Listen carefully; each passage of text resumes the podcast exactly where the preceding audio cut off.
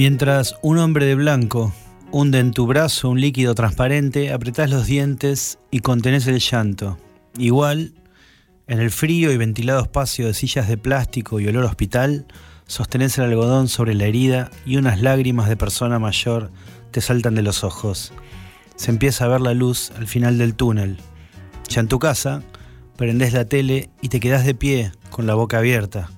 La variante Delta viene por nosotros viene por tu felicidad, por más encierro, viene a dejar en ridículo a los científicos y gobiernos de todo el mundo. Te desinflas. Con la mano derecha estirás la piel de tu cara. Entonces, ¿te acordás?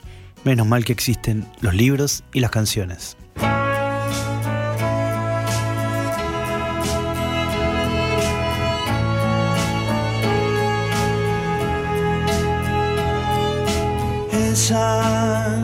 Está en la playa.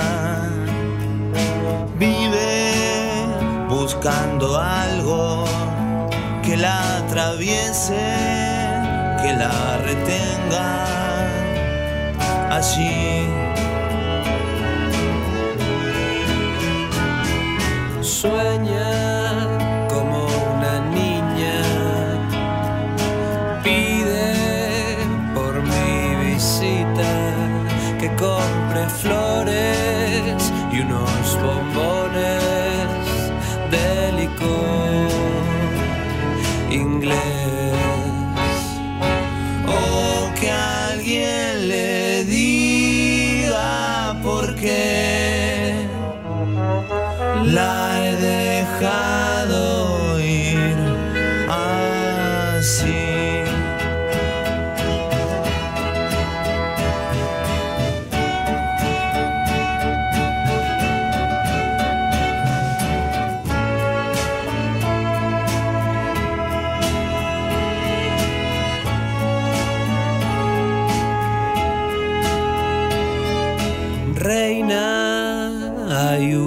sola. Cuando no hay habitantes, todo es muy poco, nada es bastante, ni bien. Llama, llama en mi casa, pide que compre flores y unos bombones de licor inglés. Para que le diga por qué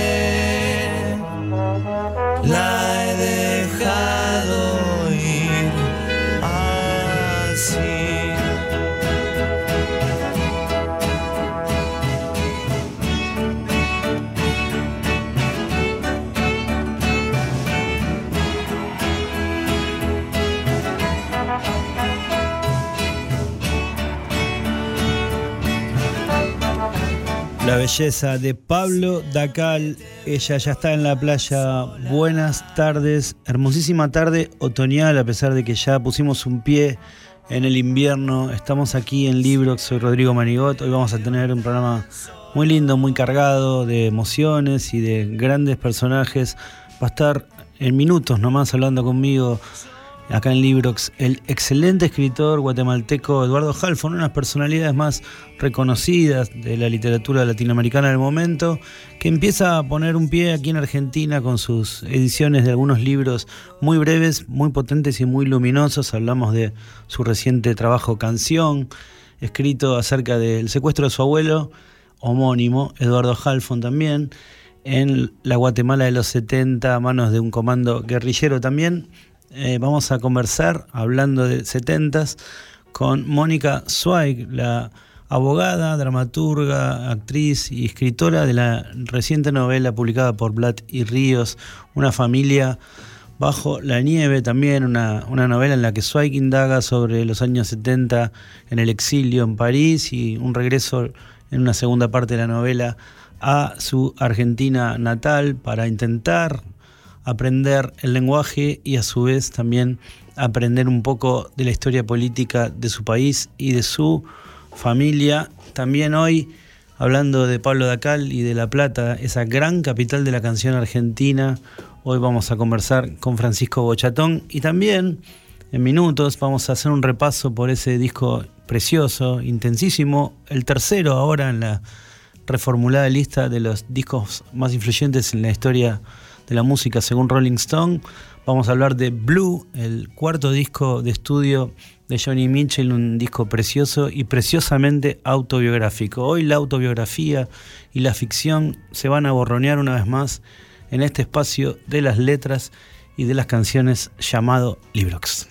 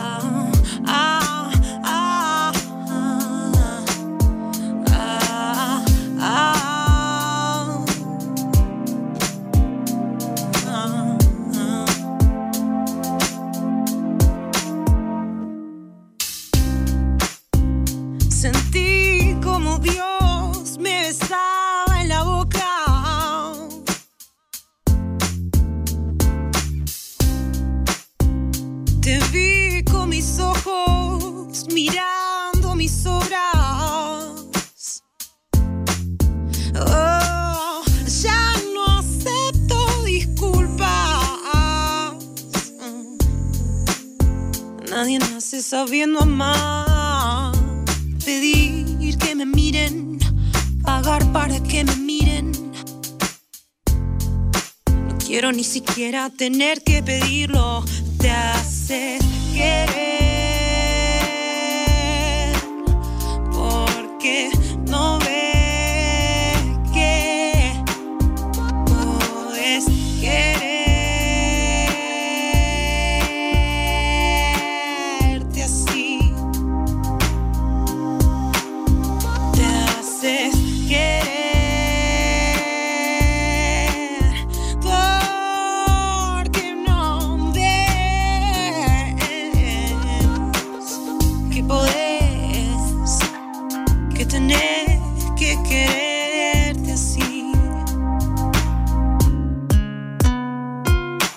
Falta amor.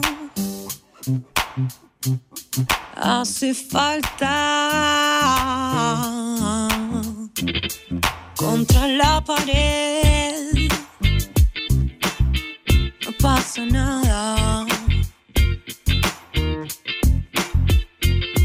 Ya me conoces. Ya te encanta.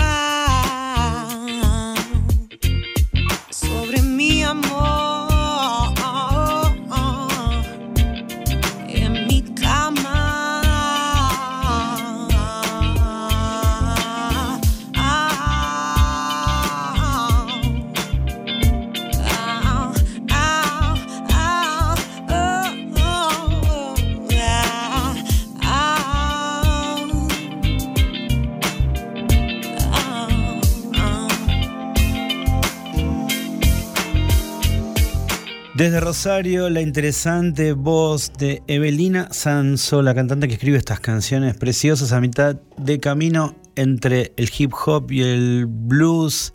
Interesantísimo descubrimiento de Evelina Sanso gracias a mi amigo Gastón Nacasato de allá de la provincia de Misiones que me pasó estas canciones y a tantos autores y eh, autoras de este país que, bueno, que, andan repartidos por toda la geografía argentina. Hablando de eh, amigos, el año, y mientras, perdón, en este momento se celebran los 35 años de uno de los momentos más maravillosos que pasamos los argentinos en nuestra historia eh, reciente, el gol de Diego Hermoso Maradona a los ingleses, gol que vi a pocas cuadras acá de Radio de la Ciudad, en la casa de Liliana Álvarez Noble, la mamá de Iván, Liliana y Federico. Por Liliana destrozamos todos, todos con nuestro grito y nuestros festejos eh, varias macetas en, de su living, con ese gol histórico imborrable, mientras se cumplen los 35 años y la primera vez que se cumple un aniversario sin la presencia física de Diego en el mundo. Vamos a hablar ahora del escritor Eduardo Halfon, un amigo, casualmente, el multifacético Gustavo Álvarez Núñez, poeta, escritor, músico, ensayista, fanático de River, me regaló el año pasado Biblioteca Bizarra, un libro pequeño, un librito simple de Eduardo Halfon, esos libritos que leemos y de golpe nos atrapan.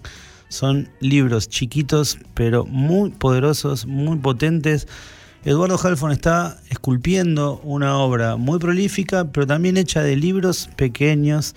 Este, este año sacó Canción, justamente comentaba hace un minutito, una novela breve, una novela, este, donde él explica, o en una especie de conferencia que va a dar al Japón medio por error, termina eh, hablando de un hecho que marcó la vida suya y familiar el secuestro a manos de un grupo guerrillero de su abuelo homónimo, Eduardo Halfon. Canción, se lee rapidísimo, son 120 páginas, está diseñada preciosamente con una ingeniería típica de alguien que, además de escritor tiene otra profesión. Es muy interesante eh, leer y hablar con Eduardo Halfon, me atendió desde Francia los otros días, muy temprano en la mañana, y pudimos conversar y grabar esta entrevista. Tiene una agenda muy nutrida, está escribiendo está becado en Francia y pude conversar con él, eh, tuvimos una muy linda conversación acerca de canción, acerca de su obra que recién empieza a hacer pie y a conocerse en la República Argentina. Hablamos muchísimo de ese límite borroso y tan hermoso que existe y que tan en boga, que está tan en boca y que tantas discusiones sigue generando día a día entre la propia vida y la ficción. Eduardo Halfon estuvo en Librox conversando y ahora lo vamos a escuchar. Bueno, seguimos en Librox, eh, tal lo prometido, voy a conversar con, un escritor, uno de los escritores que está, digamos, siendo más considerado, eh, uno de los escritores más importantes de este momento de, la literatura latinoamericana, el guatemalteco Eduardo Halfon, que muy cortésmente y muy gentilmente está del otro lado. Hola Eduardo, soy Rodrigo, estamos en Librox, ¿cómo estás? Hola Rodrigo, muy bien, encantado y muchas gracias por la invitación. Gracias. Más que una invitación, casi bordeó el acoso, ¿no? Pero bueno. no, tampoco, tampoco. Exageras. es, cierto. Eh, vamos a hablar de, tus libros, Eduardo, que recién esto tengo que blanquearlo, vos lo sabrás, tus libros recién están llegando a, la Argentina y, lo que se está produciendo es ese impacto de boca en boca, que me parece que es el mejor marketing ¿no? que puede haber. Sí, sí, sí, es, es, cierto, Rodrigo. Mis libros han, han tardado, han tardado en llegar. Yo no sé qué, qué es eh, del, sistema editorial eh, que, que, nos mantiene tan descomunicados a los, a los latinoamericanos. Llevo, llevo muchísimos años publicando en España. Eh, en, editoriales como Anagrama, como Pretextos, sí, sí. Y, y, ahora en libros del asteroide, pero pero son libros que, que, cuesta que lleguen a los mercados, no solo argentinos, sino también colombiano, mexicano, chileno. Eh, claro. Llegan pocos y cuando llegan, llegan muy caros. Entonces eso, eso también los, los vuelve casi inaccesibles, ¿no? Eh, es cierto. Para, para, los lectores. Entonces, desde hace eh, uno o dos años, yo creo que esto cambió un poco cuando, cuando Ediciones Godot publicó un libro mío en Argentina. Sí. Eh, biblioteca Bizarra. Sí, sí, sí. Eh, y, casi que fue eh, un, casi que fue un autor nuevo en ese momento para los lectores argentinos que no habían tenido acceso a, mis libros de una manera tan, tan, tan fácil, ¿no? tan, tan inmediata. pero yo llevaba Claro, claro. 13, o 14 libros publicados en España para ese entonces. Y a consecuencia de eso, eh, este año, cuando, cuando ya salió mi libro nuevo, Canción, del cual hablaremos, eh, la editorial en España, Libros del Asteroide, logró hacer una edición impresa en Argentina. y, eso para mí fue una felicidad absoluta, porque, porque garantizó que el libro iba a estar. Y, así es. Este libro está, está a un precio accesible y está en todas las librerías. Está en todas las librerías, es precioso. También la Biblioteca Bizarra, quiero decir que está Biblioteca Bizarra sin, sin el artículo, es un libro también que está circulando muchísimo de boca en boca porque es una belleza, ambos son una belleza.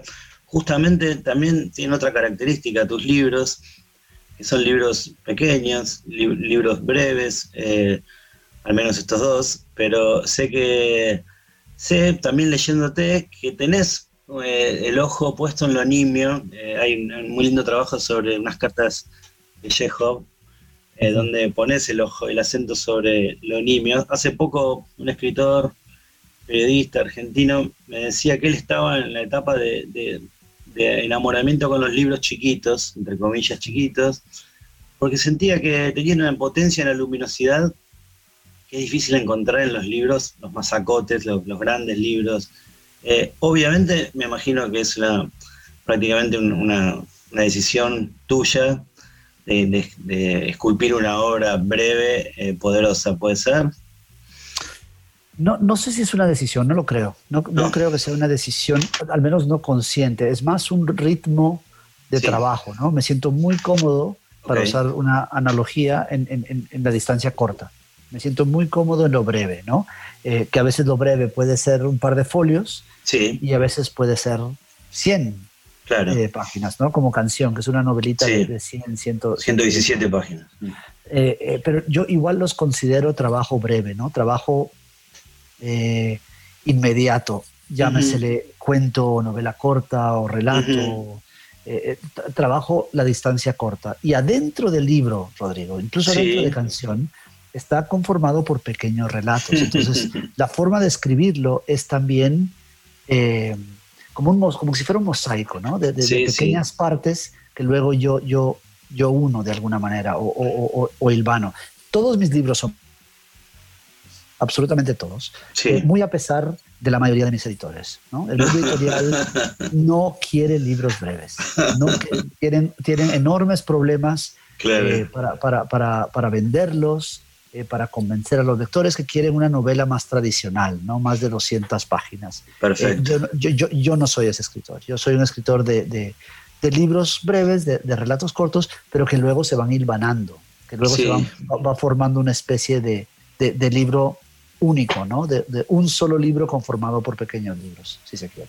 Sí, está clarísimo. Había tomado apuntes, ¿no? Respecto de canción me parecía, eh, bueno, justamente te lo habrán dicho mil veces, esa estructura tipo mamushka, ¿no? De muñecas que se van abriendo una dentro de otro y, bueno, obviamente le cuento a los oyentes, eh, canción es una, una, invitación a dar una conversación medio por error que, se le hace a un Eduardo Halfon muy parecido a, a vos, este, al Japón y eso permite que vos narres eh, bueno, el secuestro de, tu abuelo a manos de, una brigada guerrillera eh, en, los convulsionados 70, ¿no? Eh, en toda Latinoamérica. Y bueno, me imagino Guatemala que, también está muy claro también el signo de violencia política presente en tu obra, porque obviamente debe ser lo que se respire en Guatemala. Pero sin irme tan lejos, lo que pensaba es en la arquitectura de canción. Y después me corregí, porque sos ingeniero,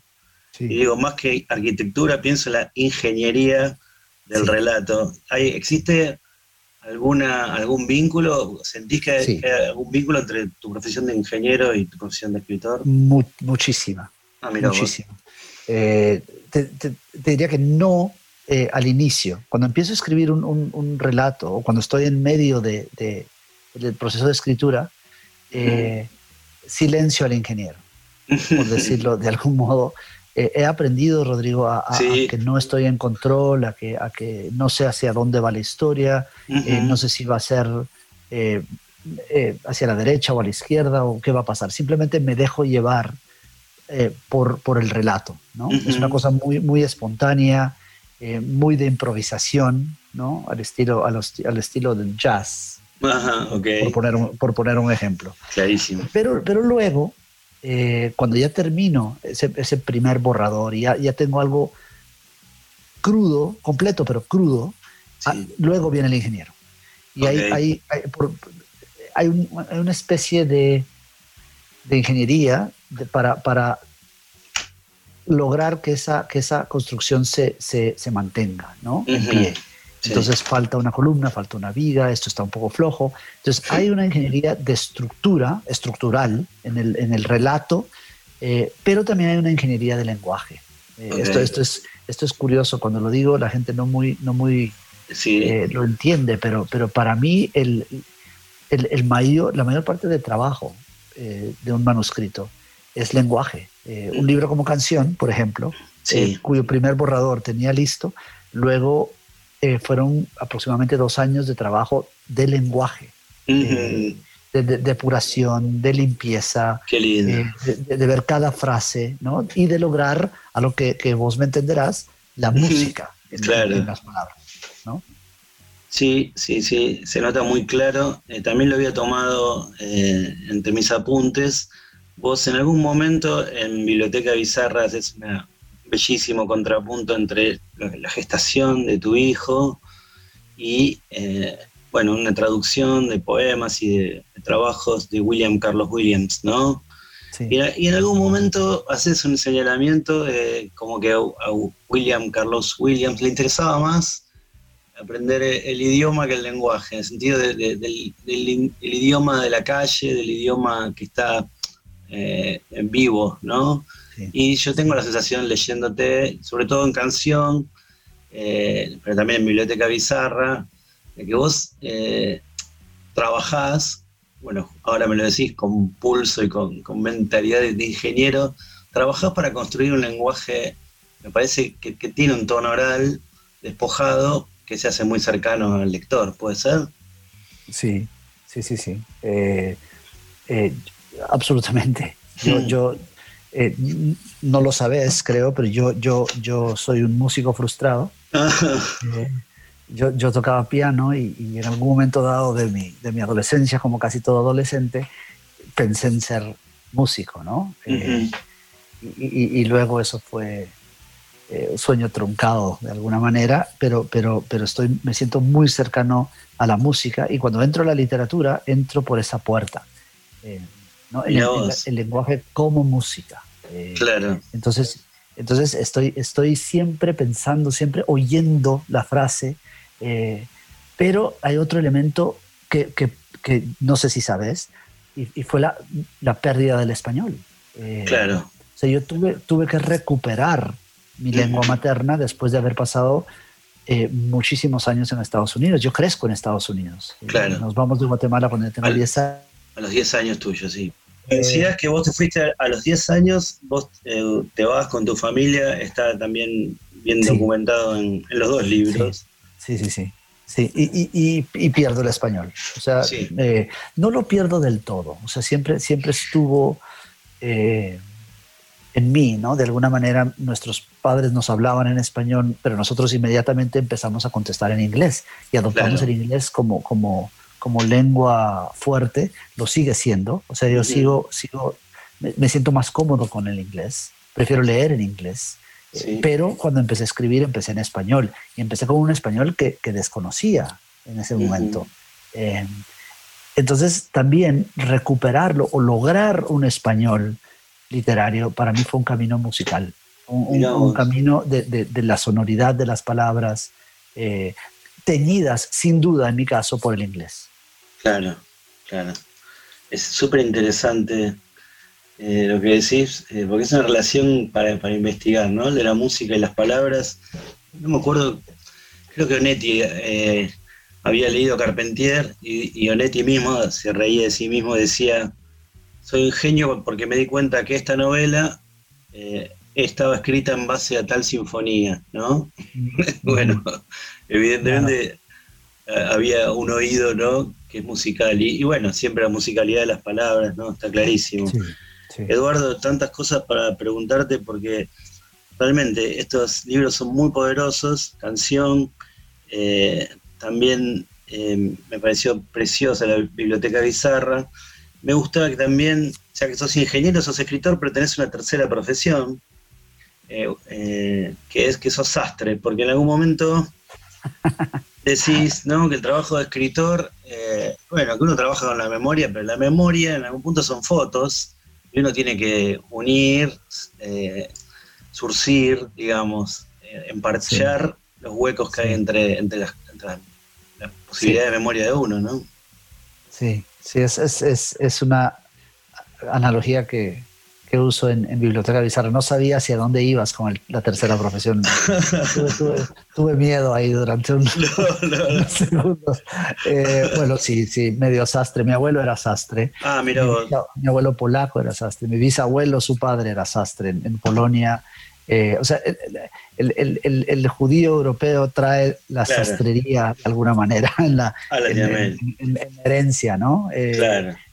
En, en- en su tradición. Pero sí, Rodrigo, hay algo de eso, ¿no? Eh, Ujú. te vuelvo- si, si volvemos a, a- a la descripción de pequeños fragmentos, en vez de decir que estoy uniendo y haciendo un mosaico, pues Sí. estoy remendando una memoria, Remendando. ¿no? Pero, pero, pero, pero la, la palabra aquí clave creo que es la memoria, ¿no? Trabajar con la memoria, eh, con, con un evento que ya no existe. Claro. ¿no? Ese, ese evento de nuestra infancia o de nuestro pasado ya no existe, solo existe mi cuento de ese evento, o sea, mi Claro. recuerdo. de ese- pero el recuerdo, la memoria, es un cuento, Claro. eh, es una historia que construimos y que cambiamos y manipulamos y, y recordamos solo ciertas partes, pero luego mi hermano que también lo vivió lo recuerda de otra manera. Sí, está presente eso. Eh, eh, entonces el escritor se vuelve una especie de, de- de desastre, ¿no? De, de- poder remendar de alguna manera esa, esa prenda eh, para que se pueda volver, pa- para, para, dar- para darle otra vida, ¿no? Exacto. Porque, porque luego cuando la escribes la vuelves a fijar de alguna manera eh, Qué a, belleza. tra- a- a través de las palabras. Sí, bueno, realmente es muy, es muy lindo estar conversando con vos. Sabes que leí Biblioteca Bizarra en paralelo o, o casi en paralelo con Hay alguien ahí de Peter Horner, Sí, otro librazo precioso donde se mezcla Sí. la lectura con la vida. Y después vi que en, en alguno de estos vivos de Instagram estaban conversando los dos. sí, conversamos, conversamos, sí, sí, sí. Hace, hace el año pasado creo que fue. el año eso. pasado. y conversamos eh, eh, eh, para Infobae. Yo creo que Infobae fue la que, la que organizó esa charla. Eh, yo, yo desconocía la literatura de Peter y ahí la, ahí la conocí, nos hemos eh, vuelto amigos. Eh, también cuentista, ¿no? También, también viene, viene de, de- de la misma escuela, digamos.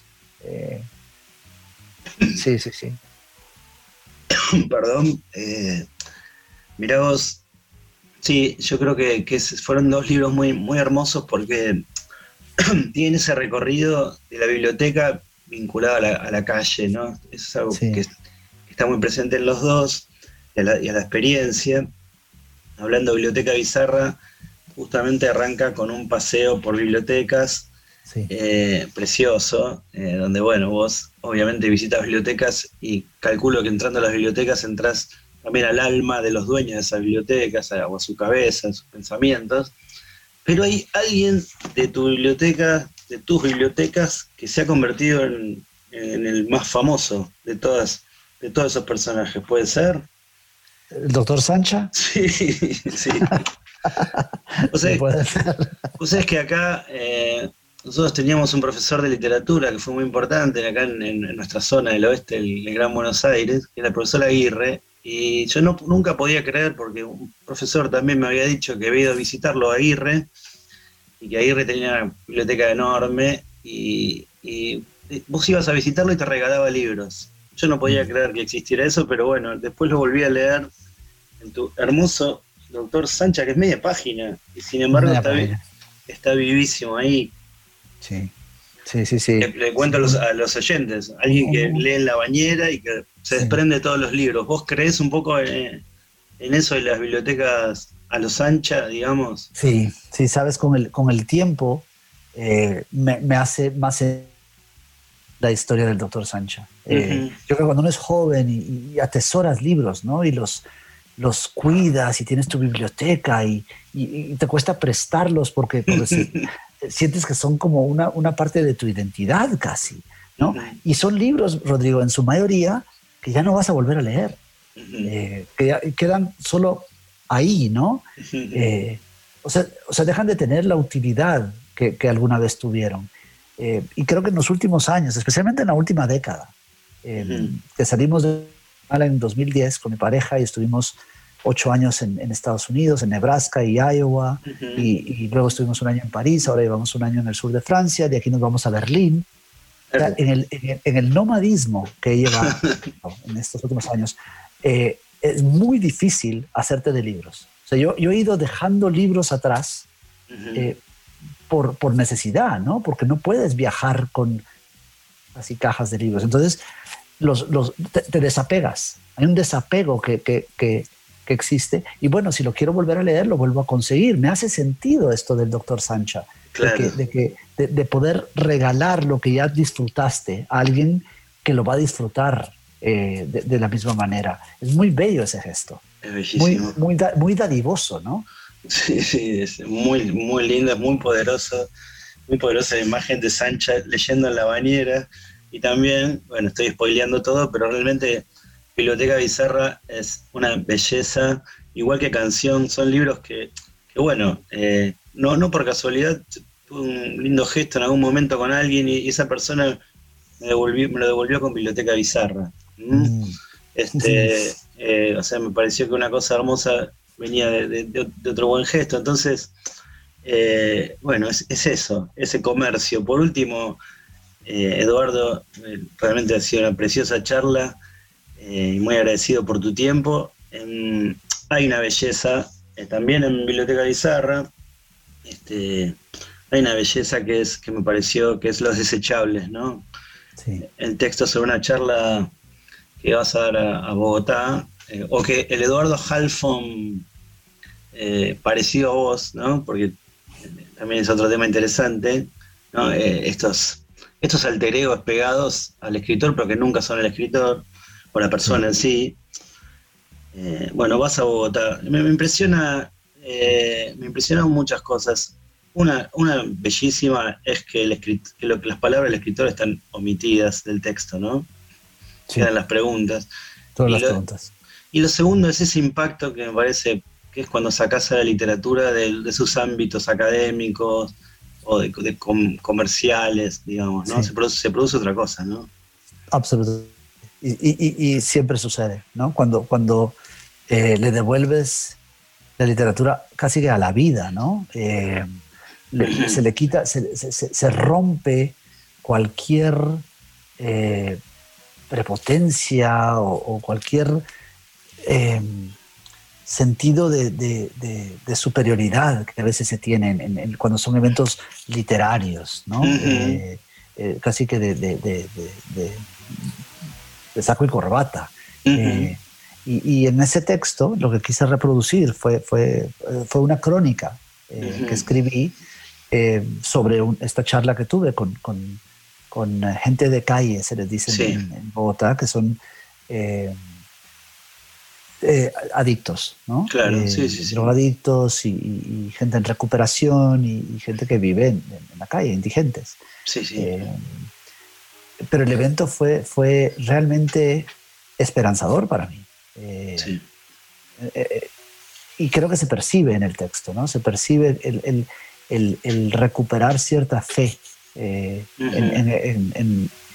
en, el proceso, en, la vida del escritor, que, que tiendes a toparte muchas veces con lo opuesto, ¿no? Con, con, con las mismas preguntas, con el cinismo, con, eh, y entonces esa, esa, charla fue, fue muy valiosa eh, en su momento. Me, conmuevo ahora escuchándote eh, y, sigo, sigo conmovido por la electricidad que produce ese texto precioso. Cerrando, Eduardo, en Argentina todavía está muy candente la discusión que vos ya saldaste, entre ficción, autoficción, eh, bueno, eh, hay como una reacción, lo vengo marcando entre los escritores de oficio contra Sí. quienes escriben sus su Sí. propia ficción, sus memorias. Hay todo un lío que me imagino que debe ser mundial. No quiero saber Francia con carrera ya, ¿no? Sí, es, es mundial, pero hay culturas que lo toleran menos y, y- y culturas que lo toleran más. Eh, siento que la hispana eh, no lo tolera nada bien. ¿no? Ujú. Eh, el tipo de, de- de narrativa que yo estoy haciendo que está eh, velada, digamos, como Ujú. autobiografía. Ujú. Eh, yo, yo te diría que en mi caso, eh, yo llego tarde a la literatura, Rodrigo. O sea, yo Sí, vengo de sí. librería, yo vengo de un mundo, yo no leía, ¿no? yo no era ni siquiera lector. Entonces, cuando, cuando entro al mundo de la literatura, vengo sin ningún bagaje, ninguna preconcepción de cómo se deben hacer las cosas. Y simplemente es- empiezo a, a- a escribir una versión eh, ficcionalizada de, de- de- de mi vida. Empecé así, empecé así en 2003. Sí, Eh, sí. Y es algo que yo, yo siento muy eh, cercano, pe- pero por alguna razón el mundo literario es mal visto. Eh, en el mundo de- del cine y de la televisión, por ejemplo, Ujú. eh, que- que, una serie como Seinfeld esté basada en, en- en Ujú. la vida de, de Seinfeld, pero la gente sabe, sabe que es ficción, o sea, no, no se le cuestiona a Seinfeld, mire, usted lo que está haciendo es, es, es autoficción. No, no, no, es ficción. Lo que pasa es que está, lleva, mi no, lleva su nombre, igual hace Louis C.K., igual hace Woody Allen en algunas películas, eh, ¿no? Pero por alguna razón, cuando el escritor hace eso, los escritores, como vos les llamás, de oficio, ¿no? Los, los- Ujú. los tradicionalistas se lo toman muy mal, ¿no? No, Ujú. no lo entienden. Mi postura es muy clara. Toda literatura es ficción, toda, incluso la que me vendas o trates de vender como no ficción, es mentira. Hay ficción ahí, Siem- siempre, Claro. hay ficción. El hecho de que tengamos que usar la palabra ficción para decir que no es, ya, ya es eh, llamativo. Y toda literatura es autobiográfica, absolutamente toda. ¿no? Eh, eh, Madame Bovary soy yo, decía Flaubert. ¿no? Somos Sí. nosotros. O sea, si tú produces una canción, o tú produces un poema, o tú produces una, una- un, un- un lienzo, eso está saliendo de ti. Hay, hay, está- a veces más velado, a veces más explícito, a veces más implícito, pero toda literatura es ficción y toda literatura es autobiográfica. No, no, no o, y. Claro. Pero, pero por alguna razón este, este tema genera eh, tensión en- Sí. en, algunos círculos y, y todavía no entiendo por qué. Pero así es. Nosotros, mientras tanto, mientras sigue la discusión, celebraremos la llegada de más libros de Eduardo Halfon, sean ficción, sean autobiografías, lo que O son, sean son- las dos. O sean las dos. o sean las dos, son preciosos, son preciosos libros, son preciosos libros, y a la larga los terminaremos regalando a la gente que más queremos, lo mismo que hacía eh, tu hermoso doctor Sancha. Así que un placer esta charla con vos, Eduardo, y un placer leerte y bueno, haber tenido estos minutos. Un privilegio para mí, para Librox, y bueno, que se lea más a Eduardo Halfon acá en Argentina, seguramente es algo inevitable. Gracias, Rodrigo. Un abrazo. Un abrazo gigante. Hasta luego. Bueno, linda, larga, eh, muy rica charla con Eduardo Halfon, el escritor guatemalteco que está allá en Francia radicado con su familia, dejando libros en su nomadismo por todo el mundo. Está escribiendo unos libros muy actuales, muy autobiográficos, pero también con sus sutiles mecanismos de, rel- de relojería de la ficción. Es muy interesante leer a Eduardo Halfon, una de las grandes voces latinoamericanas. Pasó por aquí un privilegio por Librox en Radio La Ciudad. Pasemos a otro tema, no quiero hablar de eso. La casa está vacía y fría, la ropa en el pasillo me da la razón, ella me abandonó. Está todo guardado, hay cosas con candado, hay cosas que abandono para siempre y hay un lugar vacío, es el que había pensado para los dos. Ella es tan formal que nunca me va a perdonar. Mejor no hablar de eso. Pasemos a otro tema.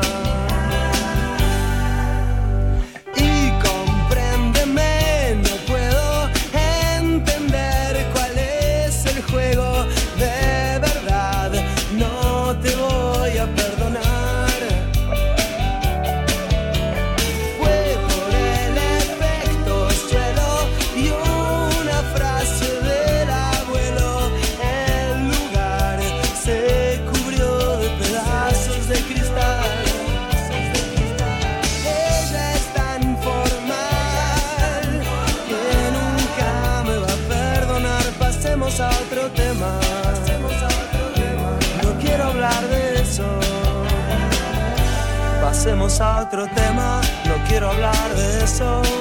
La casa está vacía y fría. La ropa en el pasillo me da la razón. Ella me abandonó.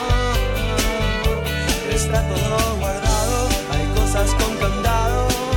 Hay cosas que abandono para siempre. Y hay un lugar vacío. Es el que había pensado solo para los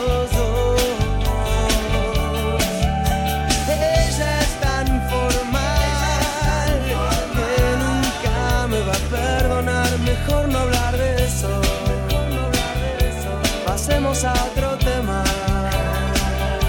Mejor no hablar de eso. Pasemos a otro tema.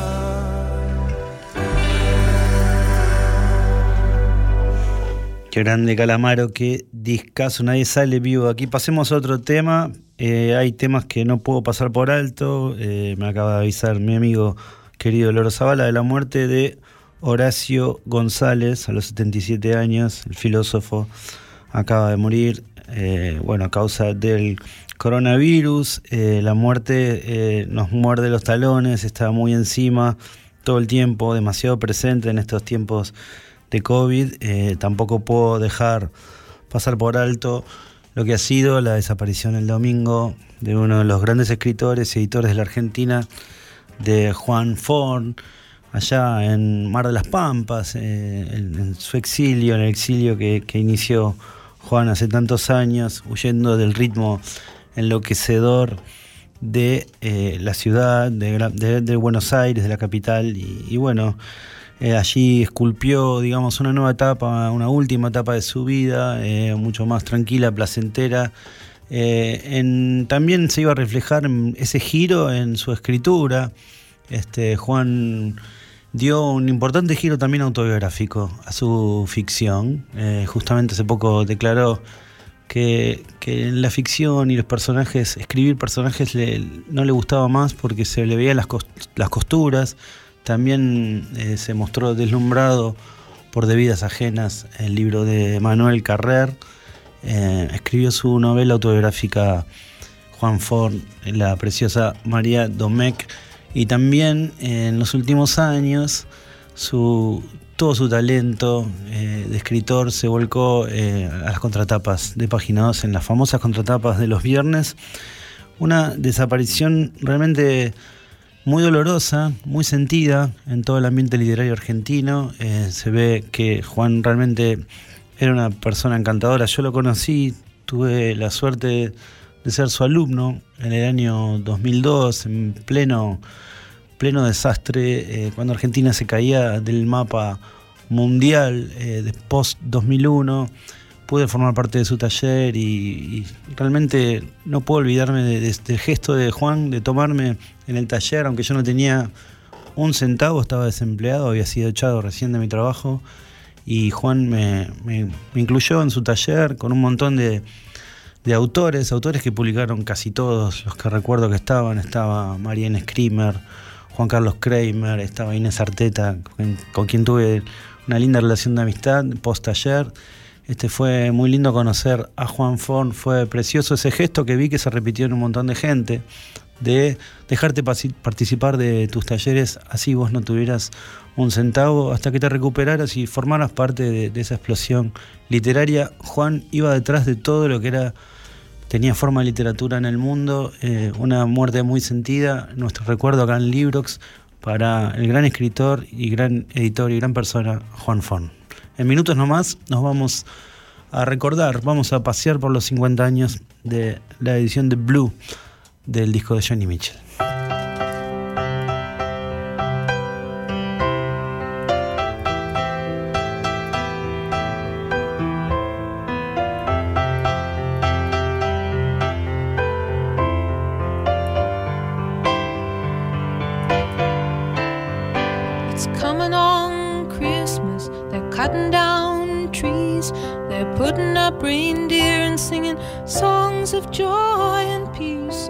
I had a river I could skate away on.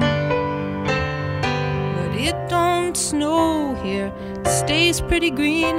I'm gonna make a lot of money, then I'm gonna quit this crazy scene. I wish I had a river I could skate away on. I wish I had a river so long I would teach my feet to fly. Oh, I wish I had a river I could skate away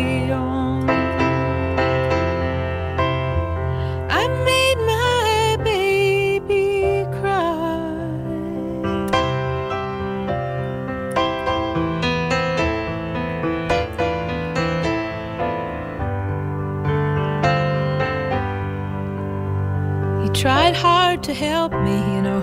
He put me at ease, and he loved me so. Not he made me weak in the knees. Oh, I wish I had a river I could skate away on. I'm so hard to handle. I'm selfish and I'm sad. Now I gone and lost the best baby that I ever had. Oh, I wish I had a river I could skate away on. I wish I had a river so long I would teach my feet to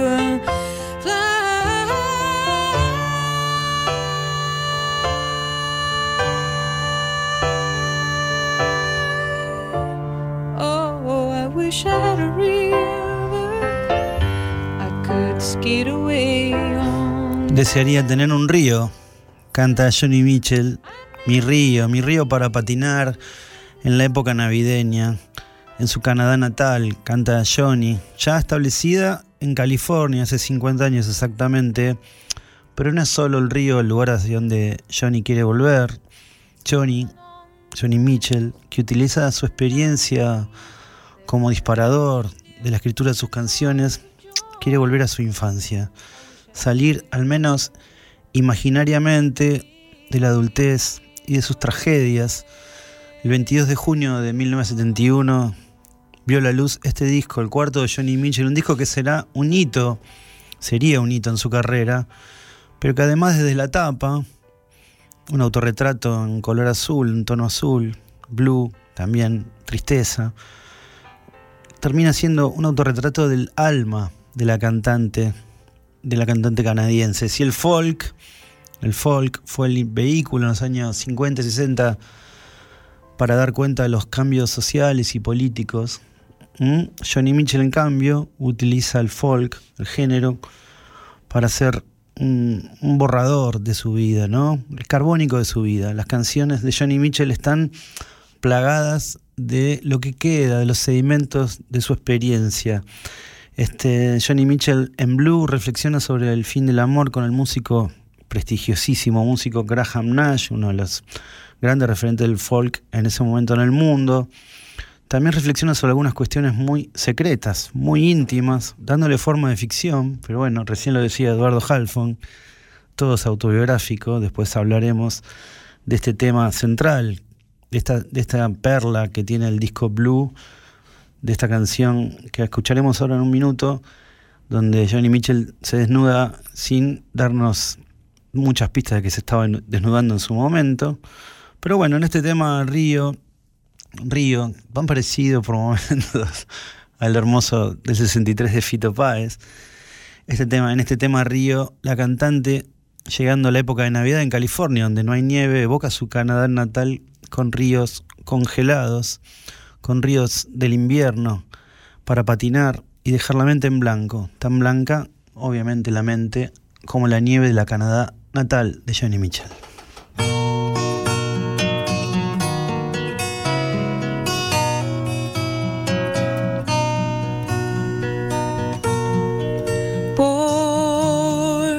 with the moon in Cancer.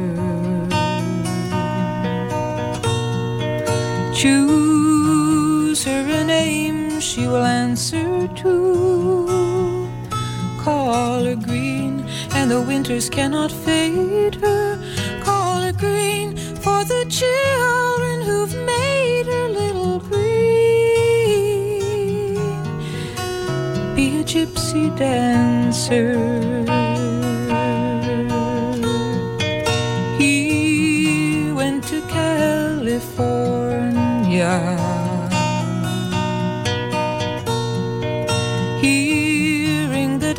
Everything's warmer there. So you write him a letter and say, Her eyes are blue. He sends you a poem, and she's lost to you.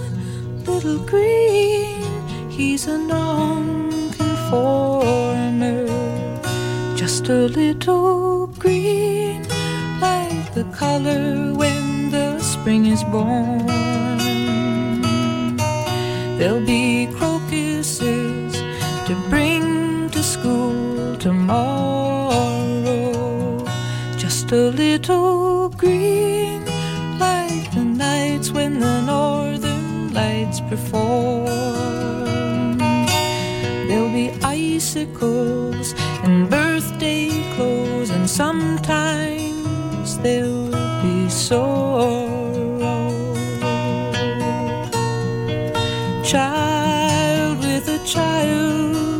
Pretending. Weary of lies you are sending home. So you sign all the papers in the family name. You're sad and you're sorry, but you're not ashamed. A little green, have a happy ending. Just a little green, when the spring is. Little Green. Estaba pensando cuánto más linda es la vida con este sonido, con, estas canciones. Cómo, cómo estas canciones han embellecido la vida de tanta gente. Aquí en Little Green, Johnny Mitchell eh, escribe lo que es, en apariencia en su momento fue leído como una ficción. Una madre joven que no puede criar a su bebé y lo entrega a una familia. Eso que está escrito ahí fue ficción durante alrededor de 20 años, salvo, por supuesto, el grupo íntimo de Johnny Mitchell, hasta que en 1993, cuando no, una amiga, una ex compañera de la escuela de arte de Johnny Mitchell vendió esta historia, la historia real sobre la cual estaba escrita Little Green, y era que justamente la persona que narraba en esa historia no era un personaje de ficción, era Johnny Mitchell misma. Johnny Mitchell tenía una hija a quien había- dado en adopción a los 20 años cuando recién comenzaba su carrera y no tenía un centavo. Así que los límites de la vida y la creación se vuelven a desmoronar por segunda, tercera vez ya en este libro de hoy. Johnny Mitchell era la real protagonista de Little Green y en paralelo la modelo canadiense Lauren Gibb buscaba a sus padres biológicos. Key Lauren Gibb resultó en verdad ser hija de Johnny Mitchell. Por suerte pudieron conocerse y en 1997 ya en Los Ángeles juntarse. Eh, Johnny Mitchell estaba grabando su precioso Both Sides Now y se lo dedicó esta vez a su Key Lauren, su hija. Reconoció a su hija y bueno, final feliz para esta historia tan triste que parecía ficción y que terminó siendo realidad.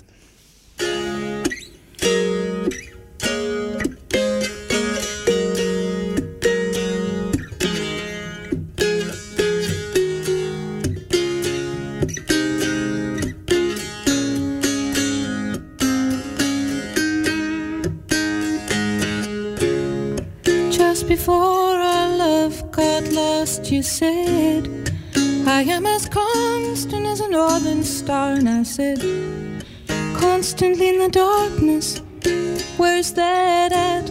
If you want me, I'll be in the bar. On the back of a cartoon coaster in the blue TV screen light. I drew a map of Canada. Canada.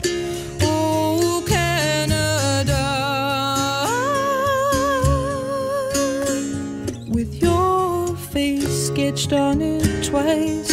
Oh, you're in my blood like holy wine. You taste so bitter and so sweet. Oh, I drink a case of you, darling, and I would still be on my feet. Oh, I would still be on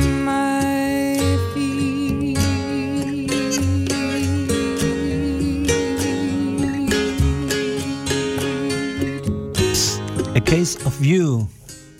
Johnny Mitchell que usaba su cuerpo, su experiencia, para después, con esa experiencia, con los sedimentos de esa experiencia, escribir los preciosos textos de sus canciones.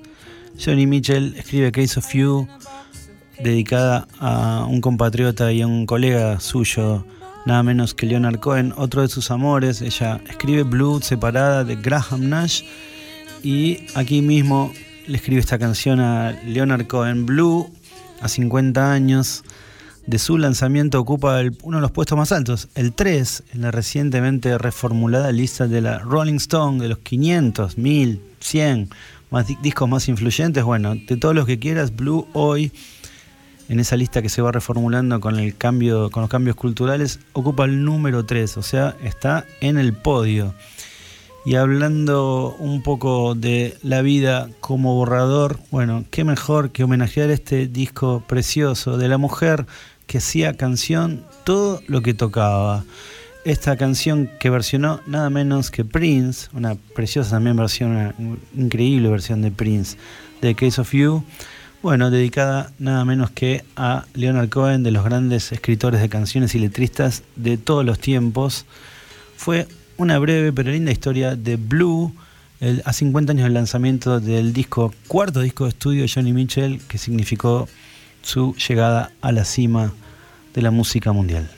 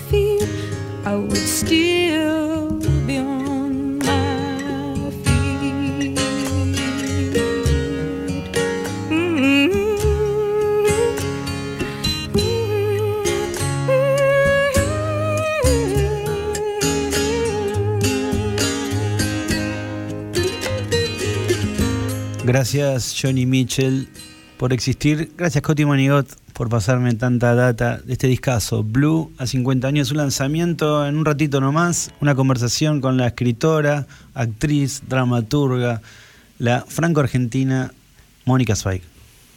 Radiolaciudad.com.ar Seguinos en las redes o buscanos en la calle. Twitter, arroba Radio La Ciudad. Instagram, arroba Radio La Ciudad OK. Facebook, Radio La Ciudad y tu. Radiolaciudad.com.ar Bienvenidos a la Resistencia. Cinco Esquinas, productora audiovisual. Cinco Esquinas, productora audiovisual. Filmación, fotografía y diseño profesional. Ofrecemos un servicio de alta calidad. 15 años, bodas y. Todo tipo de eventos. Transmisiones streaming. Realizamos transmisiones streaming en calidad HD, con equipamiento de última generación y con un personal altamente capacitado. Comunicate 5 esquinas productora arroba gmail.com o a través del 15 54 90 35 16 15 54 90 35 16 Filmación, fotografía y diseño profesional. Somos la productora líder en transmisión streaming y eventos en zona oeste. 5 esquinas productora audiovisual. Porque hay momentos en la vida que son únicos e irrepetibles. Radiolaciudad.com.ar Decir las cosas por su ritmo. Ingresa a nuestro portal digital www.laciudadweb.com.ar y entérate de todo lo que pasa en nuestro distrito. Toda la información y todo lo que buscas está en laciudadweb.com.ar. Y tu Zaingó en la web. Rincón del conurbano multiplicamos las voces de los que quieren ser escuchados. Radiolaciudad.com.ar La revolución del oeste ya está en marcha. Ya está en marcha. Coronavirus. Para prevenir, hay que estar informados. Es muy común que el contagio pueda darse por el simple contacto con la piel. Por eso es importante que trates de evitar saludos con la mejilla, manos o brazos, dado que el coronavirus suele no presentar sus efectos en forma inmediata. Este se manifiesta más activo luego de aproximadamente 15 días. Si sospechás, crees o sentís algún síntoma de fiebre o contagio, aislate y consulta inmediatamente con tu médico. Porque estar informados es prevenir. Descarga nuestra app desde Google Play o App Store. Desde Google Play o App Store. Buscala como Radio La Ciudad de Ituzaingó. Y lleva con vos las 24 horas la radio streaming más escuchada del oeste. Más escuchada del oeste. Radiolaciudad.com.ar La batalla cultural está en marcha. Librox, con Rodrigo Manigot. La música y las letras, espalda con espalda y en el mismo bote. Después de tanto poner el pecho, llegó el momento de poner el brazo. Hacía meses que no veía a mis nietos, a mis hijos. Ahora voy a poder tener una pequeña oportunidad. Es hora de vacunarse. Inscribite y descarga la aplicación en vacunatepba.gba.gov.ar. Municipio de Morón. Corazón del Oeste.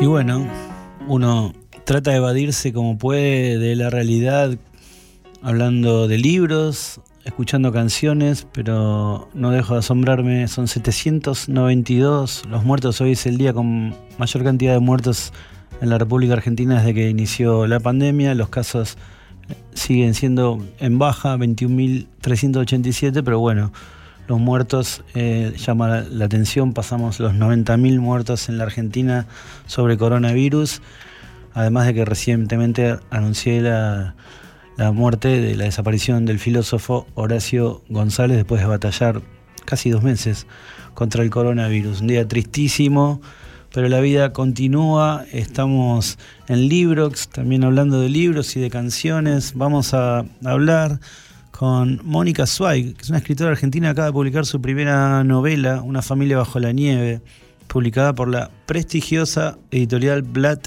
y Ríos. Se viene vendiendo muy bien esta novela dividida en dos partes, en donde Mónica compone un personaje muy parecido a ella y a la vez distinto.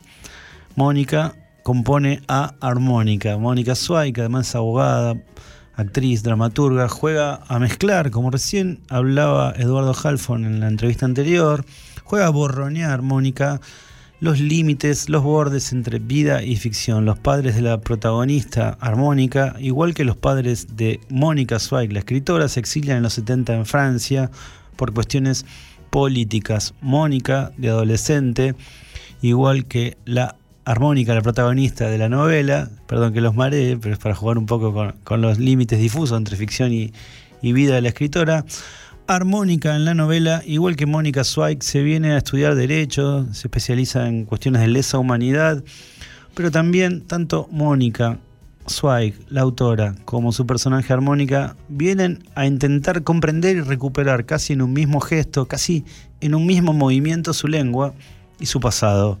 Mónica Zweig está a punto de ser madre, así que me pidió de hacer la entrevista entre semana Conversé recién con Eduardo Halfon y ahora también vamos a escuchar la grabación de lo conversado con Mónica Zweig acerca de su interesantísima Una familia, familia bajo la nieve.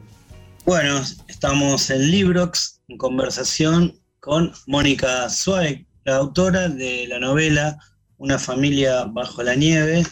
Este, Mónica, estoy muy agradecido de que, de que me des esta nota para Librox.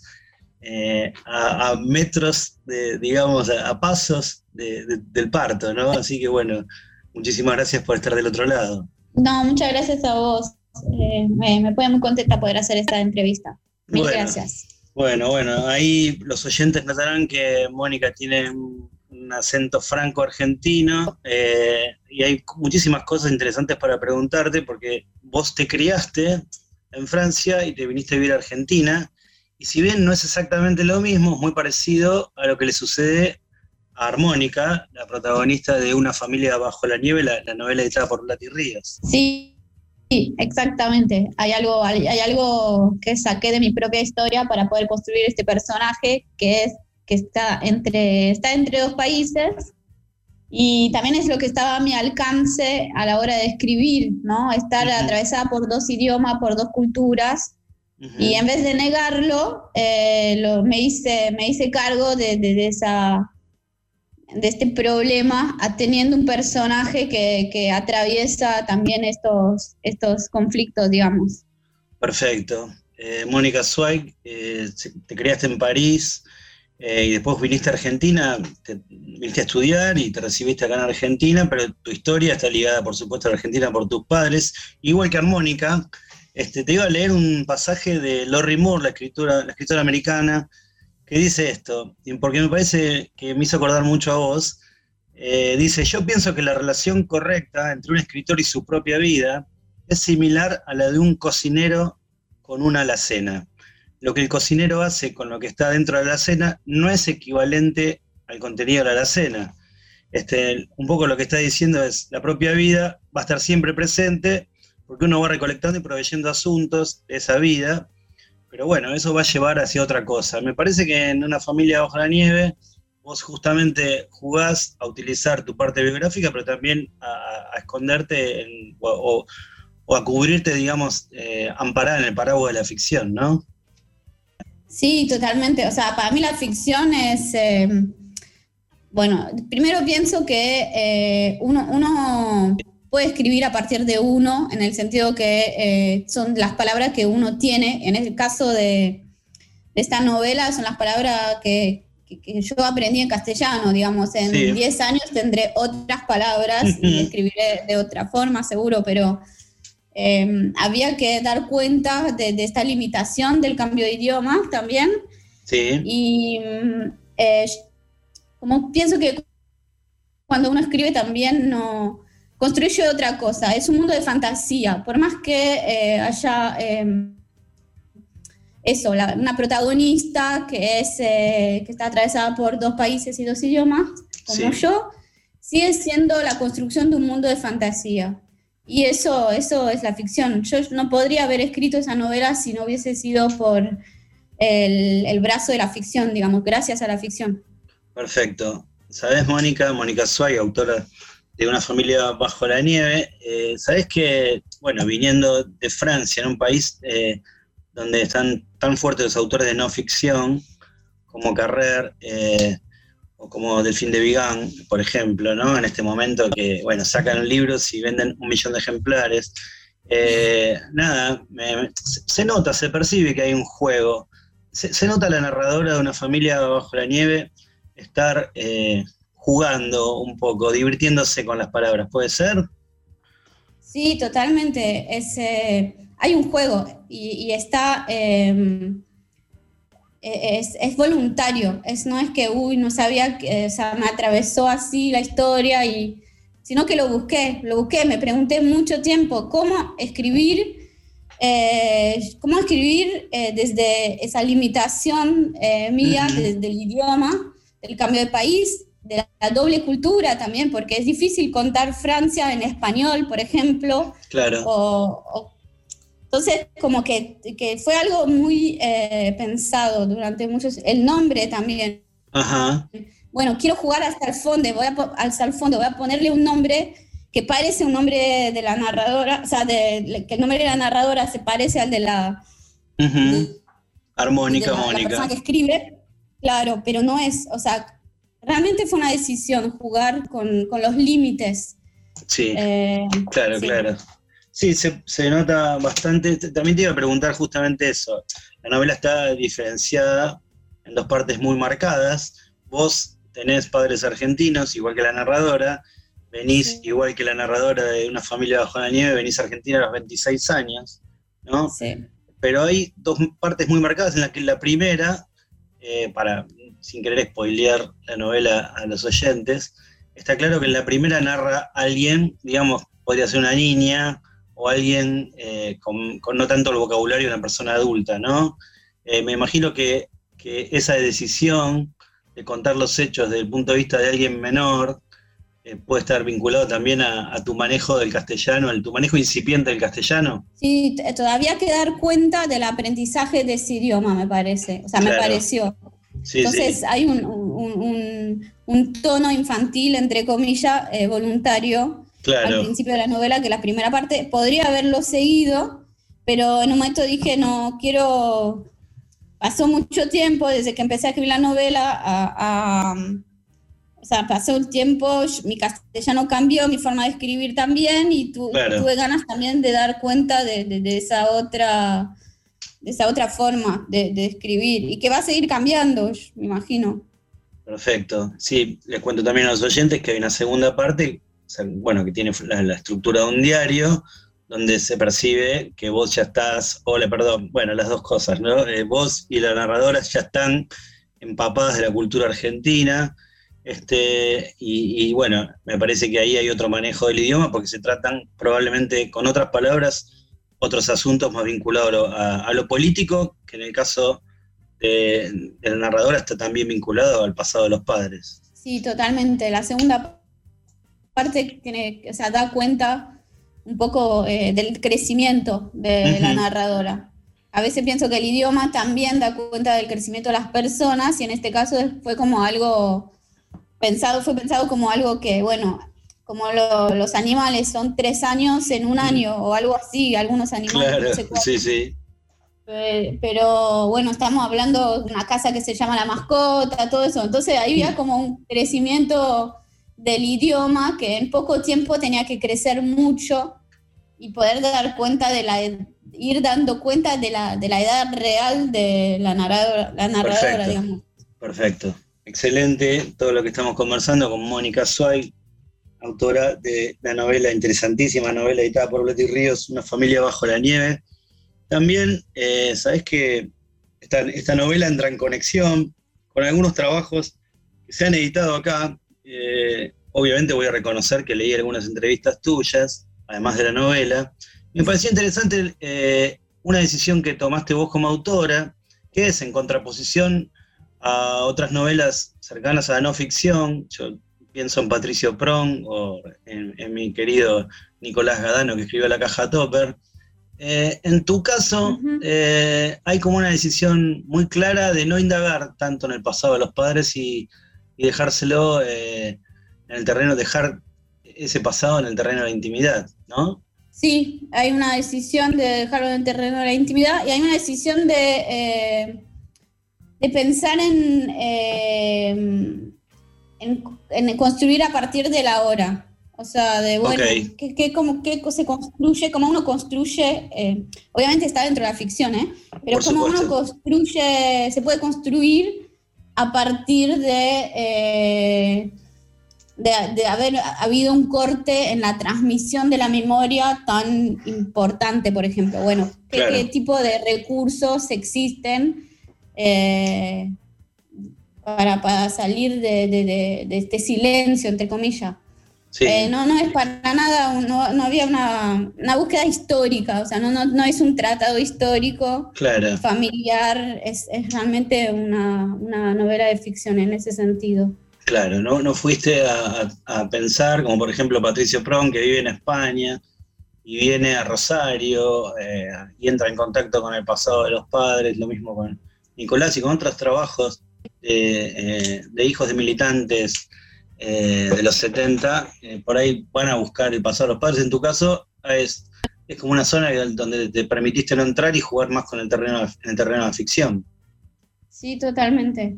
Totalmente. También pienso que pide, o sea, no tenía el interés, o sea, de meterme ah, en, algo que tiene que ser cierto, o sea, no, no, no, no me interesaba la verdad, no busqué la verdad a la hora de escribir, de hecho fue un alivio no tener que estar eh, contando la verdad ni, ni, ni en términos cronológicos, ¿no? O sea, a mí lo que me interesaba era construir eh, una novela. Perfecto, perfecto. Contame eh, algunas cositas más. Me gustó mucho el detalle de Jingo Pilova, que la narradora se hace traer caprichosamente desde Europa, ¿no? Me, hizo pensar en mucha literatura rioplatense, Felisberto Hernández, en Cortázar, pero después, cuando miré tus lecturas, eh, vi que tus lecturas están, son mucho más, mucho más asociadas a, Francia, ¿no? Eh, ¿Te metiste con la literatura argentina, la literatura rioplatense en estos años? ¿Anduviste indagando por ahí o, tenés con el idioma todavía una barrera difícil de, penetrar, digamos? No, no, a mí me encanta la literatura argentina. Al principio no digo que fue fácil. Sí. Eh, hay, libros que sigo considerando que todavía no me son accesibles no sé, también porque me dan miedo eh, algunas cosas, pero no, leo, leo la literatura argentina, leí Puig, Yo soy fan de Vicio, me encanta Sergio, ah, Sergio Vicio. sí. Ah, em, pero leí, sí, leí clásicos y también autores más recientes. Em, y también leo en francés porque me, me, me gusta no perder esa, esa conexión con Francia también. Claro, ¿y, qué autores franceses eh, eh, lees o te interesan? ¿Cuál recomendarías? Eh, bueno, a mí me gustó mucho descubrir algunos, algunos, o sea, autores de toda la vida. Yo soy fan de Perec. Perec claro, Georges Perec. Me lo leo desde el colegio, digamos. Ajá. fuimos todos obligados a leer algo de Perec en el colegio. Ajá. Tuve, tuve la suerte en Francia de em, de tener una muy buena, eh, de tener muy buenos profesores de literatura en la secundaria. Mira qué lindo. que me pareció, tuve una buena base ahí sin querer, digamos, fue algo que se dio muy naturalmente.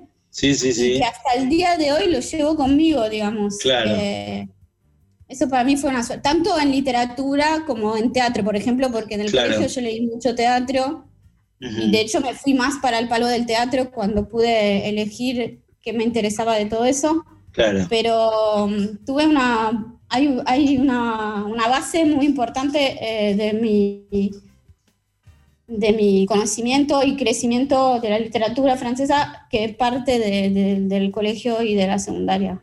Ok. Entonces hay clásicos así como Perec, Camus, Sartre, todo eso lo leí en el colegio, digamos. Qué lindo que lo pronunciás. Yo todavía no aprendí tantos años. ¿Y Proust? ¿Cómo se llevan con Proust, que es tan complejo y tan hermoso?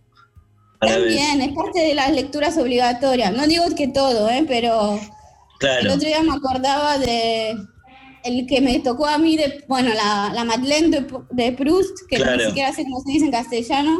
Madalena. Sí, bueno, un texto obligatorio. Y después a mí me tocó eh, tener que leer El tiempo de los secretos. No sé cómo está traducido en castellano. Ajá, sí, sí, no, no, no tengo idea. Tendría que preguntarle a Santiago Liach, que es el experto eh, en Bruce en este momento. Porque bueno, yo los leí todos en castellano, traducido por Pedro Salinas, creo que es, español. Pero bueno, acá tengo el tiempo recobrado. Estoy mirando Sodoma y Gomorra. Bueno, no, sabría decirte. Eh, Mónica, eh, me encanta estar hablando con vos después de haberte leído y de haber disfrutado una familia bajo la nieve. Es que también una preguntita que me surgió, este, eh, vos, la narradora, en el libro, en algún momento deja entrever que los chicos, los hijos de exiliados argentinos juegan con eh, hijos de inmigrantes, ¿no? Eh, me pareció ver ahí una, suerte de discriminación. A mí me pasó hace poco estar en Barcelona y, ver que los chicos en las playas de Girona, o Girona, como se diga, perdón, eh, los chicos argentinos jugaban con los senegaleses, con los marroquíes, con los uruguayos, pero no había tanta integración. Esto que escribís o que marcás ahí en una familia la nieve, ¿es ficción o, o en verdad sigue pasando? Em, yo no sé exactamente qué es lo que está pasando ahora, ahora. Eh, sí siento que hay una, no sé si es, eh, hay, un problema en Francia en este momento, para mí, por lo que yo puedo, puedo percibir, y como, como lo analizo, hay un, hay un, hay un gran, una gran reivindicación identitaria de varios grupos muy fuerte. y en mi época de la infancia no era así. Yo siento que en mi época de la infancia estábamos todos un poquito más integrados. Más integrados. No nos hacíamos tanto la pregunta de, que, a qué tenemos que pertenecer, digamos. Era algo, yo siento que era algo un poco más natural. Y ahora la gente necesita absolutamente definirse. Em, y bueno, me da, me da, mucha pena eso. Pero también pienso que no toda la sociedad es así. Claro, sí hay, hay una reivindicación identitaria, un, regreso eh, al nacionalismo bastante preocupante para mí. Claro, claro. Bueno, sí, por ahí es un poco lo que percibí en algunos, en algunos lugares. Mónica, escribiste Una familia bajo la nieve, me imagino que te llegarán todos los días mensajes divinos, eh, felicitaciones. Así que bueno, eh, vos estás ya para pensar en un segundo proyecto, me imagino que hay cosas más importantes en este momento. No, es que eh, hace una familia bajo la nieve lo terminé hace dos años. Hacía dos años que estaba como buscando la posibilidad de publicarlo. Y en el medio, o sea, en estos dos años empecé a trabajar otra novela em, que tiene que ver más que nada sobre el, aprendizaje del idioma. Es algo que a mí me fascina y que atravesé en muchas oportunidades en mi vida y, y nada, es, otra vez es una, es una ficción obviamente, pero em, es, es, como tiene algo de, muy del francés, del castellano y en este caso del italiano también, que es una, una, narradora que quiere aprender el italiano. Perfecto. Así que ya... Me va a llevar, ¿Eh? a llevar tiempo, denme tiempo. Bueno, bueno, pero no, te lo damos con, con todo el gusto del mundo. Eh, una preguntita para cerrar. Eh, ¿Tuviste algún maestro, profesor literario, profesora, maestra que te haya guiado en estos años en la escritura, tanto de una familia bajo la nieve como para tu próximo trabajo? E, ese trabajo que estoy haciendo ahora, esta novela, eh, la estoy trabajando hace dos años, más o menos, en el taller de Santiago Liach. Ah, Santi, mira qué eh, lindo. sí, es algo que arranqué después de terminar Una familia bajo la nieve, como que Una familia bajo la nieve lo, construí, lo armé de manera muy solitaria. Ok. Y después de, de esta travesía del desierto, solitaria con la escritura, eh, necesité eh, socializar un poco más y empecé el taller de Santiago y ahí es donde empecé con esa nueva, esa nueva idea de esa nueva novela. Pero una familia la nieve, principalmente, em, nunca la trabajé en un taller, pero sí hice otros talleres en esa época sí. Eh, que me sirvieron para, para, pensar ese trabajo, pero nunca lo llevé a, a un taller. E hice talleres tanto de escritura creativa como de dramaturgia, porque me gusta mucho, mucho el teatro. Sos actriz y dramaturga. sí, un poquito, sí. y mm, hice un taller, eh, hice varios talleres de escritura creativa, ponele con Lucia Pano, eh, que me gustó mucho, empecé por ahí.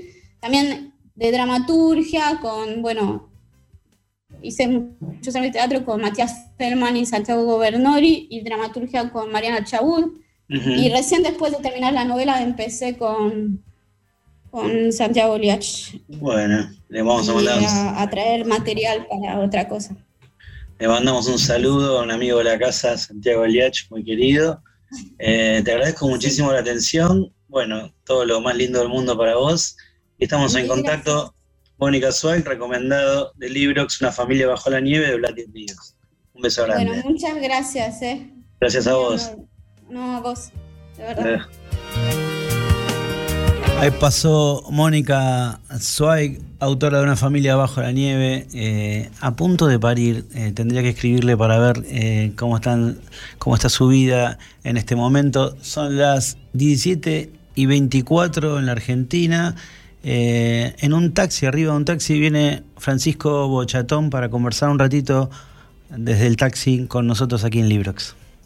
Pensando solo en vos, me siento solo, mi vela se apagó, voy a servirme vino, pastillas celestes, no sé qué escribir me siento solo. Como calla el ángel de mi alma, como grita la serpiente de mi mente. Tus cosas están quietas, siempre solo. Me afecta todo un poco, se me acabó el vino. La tormenta que imagino es gris y se lleva todo. Pasa por la puerta y te arrastra a vos. Me perturbó esta canción. Hace dos horas que estoy llorando. Voy a llamar.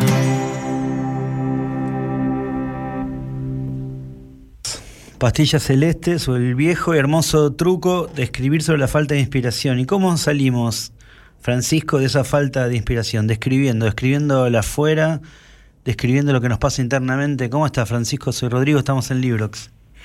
¿Cómo andas, Rodrigo? Bien. ¿Todo bien? ¿Arriba el taxi? Arriba del taxi con alguna falta de inspiración, pero no del todo. ¿Cómo tenés la boca, che? ¿Bien? ¿Podés hablar tranquilo? Puedo hablar tranquilo, sí, sí, no era tan grave. No era tan grave. Bueno, me alegro mucho por vos. Estamos hablando con Francisco Bochatón. Me acuerdo cuando toqué en La Plata en los años 90. Este, en MTV estaban los peligrosos Sí. todo el tiempo explotando. En La Plata Sí. no se habla de otra cosa que de ustedes. Nunca nos vimos personalmente. Está en el medio la figura de Gustavo Álvarez Núñez como Gran. Y paso. Te iba a preguntar, eh, Francisco, ¿sabes que mirando y escuchando tus canciones y leyendo, me da la sensación que es un tipo que un poco ha huido del mainstream para construir un espacio este, más eh, de libertad, eh, un espacio más personal. ¿Es, ¿Es así? ¿Lo buscaste? ¿Se dio? Sí, mira. em, es así más que las otras dos opciones no, no entrarían. Claro. Es así, no es que lo busqué ni se dio. Sí, se, se no sé. Yo, viste, realmente el espacio de construcción de una letra, de poesía, de un texto, de una idea, de todo lo que lleva la cultura, de la- Ujú. del arte de la música, no no tiene otra opción que ser la que me sale y la real, viste, como que no no puede haber una opción de digamos de cambio Claro. por, por, por establecerme en el mainstream o no. También si fuera muy mainstream no podría salir del mainstream por eso mismo, por Claro. esa misma razón. Claro. Claro, sí, un poco se, se picoteó la cuestión ahí con el mainstream. A mí, a mí permanentemente aparezco, aparezco y desaparezco, pero Claro.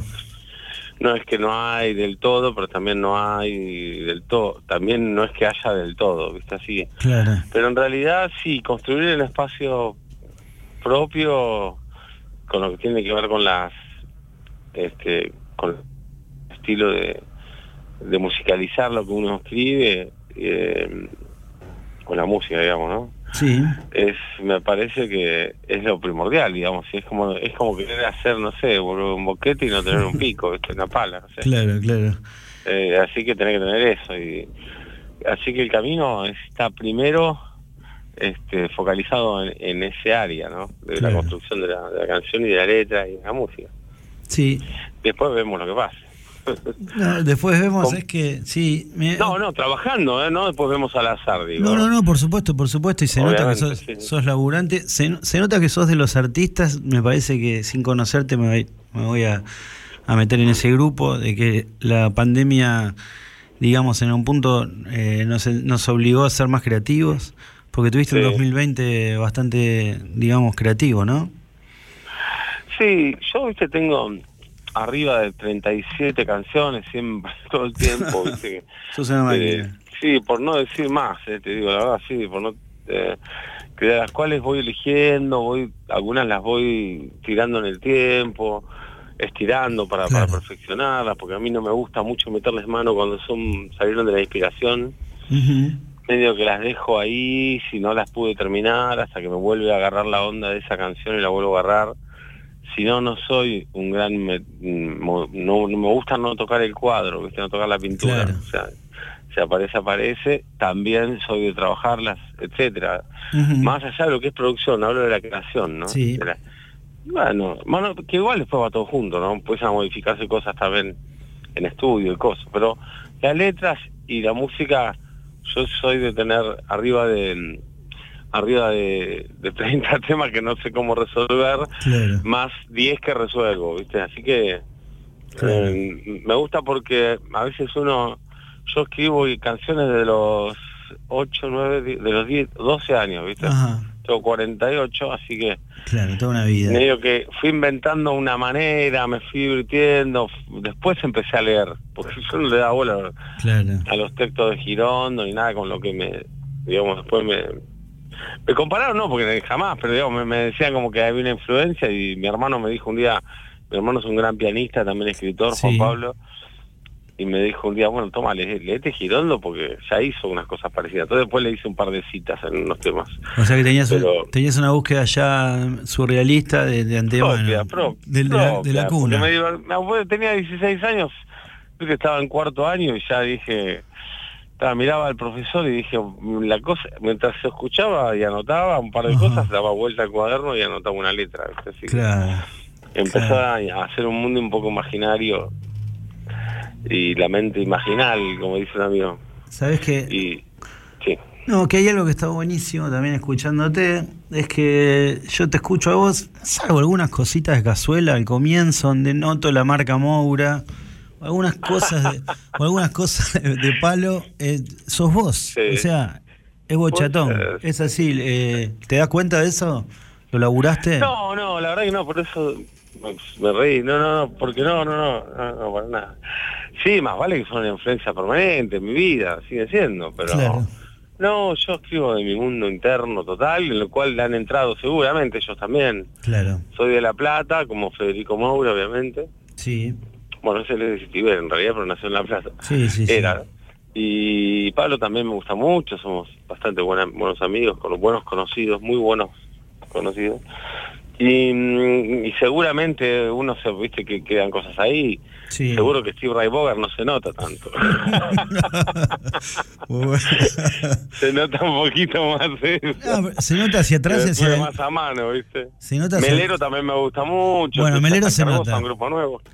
Melero, Melero se nota, se lo dije ayer a, Gustavo Álvarez Núñez. Igualmente te digo, toda comparación que hagas de mí con alguien es eh, un caos. Claro.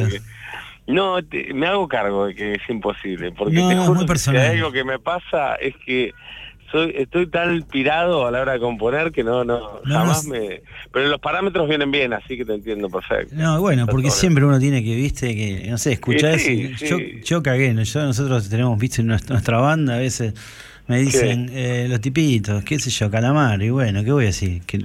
Ah. Es así, pero escuchame una cosa, ¿estás, ¿estás con tiempo ahí arriba del, arriba del taxi? ¿Te quedan Tengo más o menos tres cuadras, tengo que entrar a mi casa, salir y tomarme el taxi nuevo. Si querés me puedes volver a llamar. Eh, ¿Sabes qué voy a hacer? Eh, cuando cuando se terminen las cuadras voy a poner Pinamar. ¿Eh? Ah, dale. Puedes escuchar Entonces me das tiempo a entrar y a volver a subir al taxi. Entrás, salís y te llamamos y me contás cómo la escribiste, porque es, algo que quiero hacer, viste, con los músicos y con los escritores, preguntar cómo, cómo, escribieron, cómo hicieron, en qué se va ¿Estamos al aire? Sí. Estamos al aire, estamos al aire. Así que vos, escúchame ahora, cuando vos querés cortás, nosotros ponemos Pinamar, eh, le damos todo el tiempo del mundo, lo ponemos en loop, si no, y después cuando vos salís, ¿cuánto saldrás más o menos? Hablamos de Pinamar, ¿eh? ¿Qué? ¿En cuánto saldrás más o menos para calcular? yo salgo, no, lo que menos de lo que dura Pinamar, no te preocupes. Ah, te llamamos al final de Pinamar, te llamamos y me contás cómo la escribiste, que es un temazo, dale. Dale, buenísimo. Igual estoy a tres cuadras. Ah, ¿estás a tres cuadras? Estoy a tres cuadras. Bueno, espera, espera que le pido a Juanma, el técnico, que espera, espera, retrasala. También quiero decirte algo, en estas cuadras, ahora dos cuadras y media, ahora dos cuadras y un cuarto. Estamos en un semáforo. Eh, no, te iba a contar, eh, también en ese momento andas pegoteado con Cerati. También te voy a sí, ahí, toca, ahí canta los estribos Gustavo, sí, sí. Sí, sí, se renota. No, no, no, me pareció alucinante, digamos, eh, algo que también pasó, que vos terminaste escribiendo letras para él, digamos, ¿no? Paseo Moral. Sí, Paseo Moral, la es más o menos en esa época, ¿viste? Cerati en realidad, Gustavo aparece en el año 93. En, Claro. el primer, en el primer disco de Gorriones vino a visitarnos, después, bueno, aparece... Claro, pues los produce Z Bocio. lo produce Z, entonces él venía a visitar. Vino una vez sola en realidad, pero se quedó a producir un tema que se llamaba La Mordida. Ajá. Y nos ayudó con las letras, que yo nos reímos mucho porque era el único que hablaba de letras. Con, por fin hablé con alguien de letras. Claro, vos eras el bicho Con todo literario. respeto a Z, que claro, claro, viste como que estaba un poco más en el palo. Claro. Para que que dar unas indicaciones. Acá hablamos a la izquierda está Sí. Rawson. Estamos hablando Ah, no, con Francisco perdón, Bochatón en vivo acá en, en, en vivo. en Librox, hablando en arriba del taxi, está buenísimo. Y Sí, entonces, escuchá. así que te copaste hablando de letras. Y bueno, sí, hablamos un poco de las letras de Correos ese año, 93, después en el 99 lo, lo, lo encuentro de nuevo, ya más, más, hicimos un encuentro más personal, nosotros fuimos Claro. a la casa, escuchamos Cazuela, y ahí él, bueno, vino a tocar la viola y después grabó, después me invitó a participar y hice la letra de Pasión Moral, y después tocó en, en Pinamar y, y en Cazuela toca en un par de temas, toca Ok, sí, en sí. Hojas de Caucil y en el primero también. ¿Estás por entrar a tu casa ya? ¿Cómo, cómo? ¿Estás- ¿Ya estás entrando a tu casa? No, no, estamos en un horario pico acá. Ah, está todo... Estoy a- ahora sí estoy a, a dos cuadras. ¿Querés ponerlo? Ponelo y... Pongamos Pinamar, porque me parece un Dale, mandá para temazo no rellenar. tremendo. eh, me parece un temón tremendo. Vamos a escucharlo y en, e- en este el tráfico nos está ayudando con la nota, así Dale. que escuchamos a Francisco Bochatón cantando Pinamar.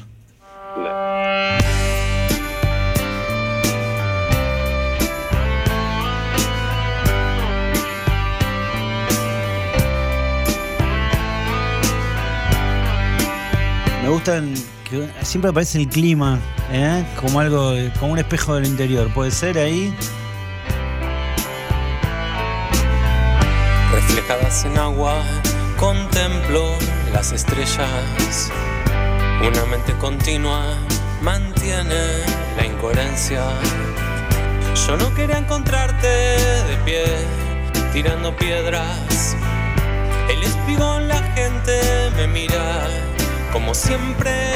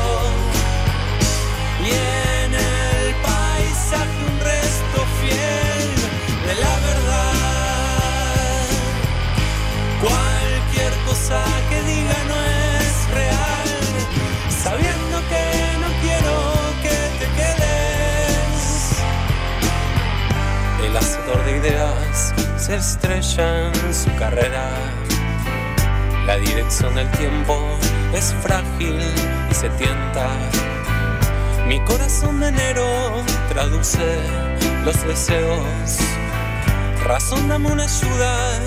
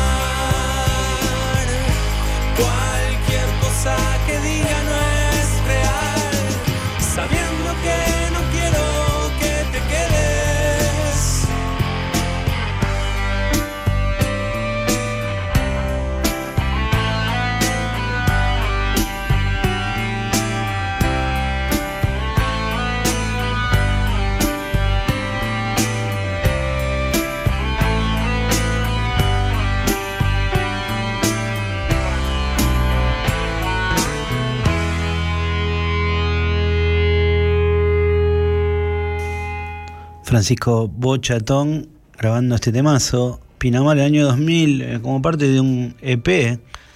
Píntame los labios. En esa época no se grababan tantos EP.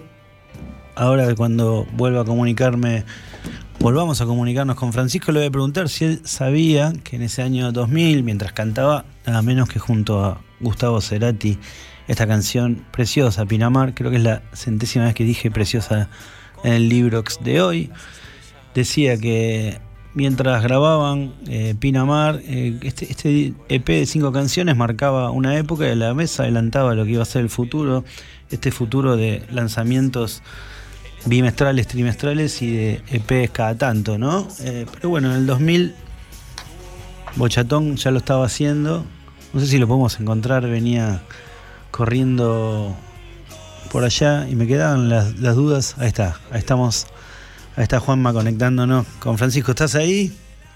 Acá estamos. Qué fenómeno. No, Pinamar, temazo. Yo decía siempre el paisaje externo como un espejo de lo interno. Bueno, lo que, lo que recuerdes de cómo compusiste Pinamar.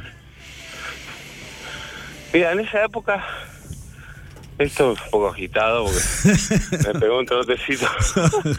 te hicimos correr, Francisco, te hicimos me correr. hicieron correr y, y me ayudó porque estamos hablando acá con taxista.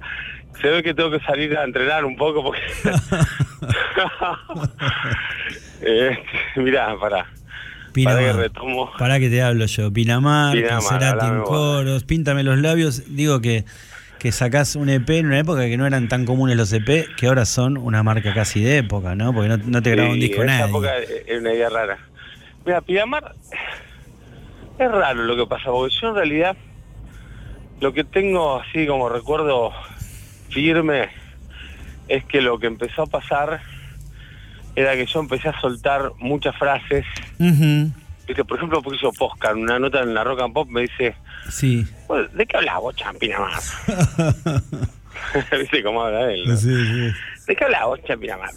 Y si me ve que yo empiezo a pensar y dice, vamos a una tanda, me lo contás a la vuelta. Un poco lo que pasó acá, mira. Claro.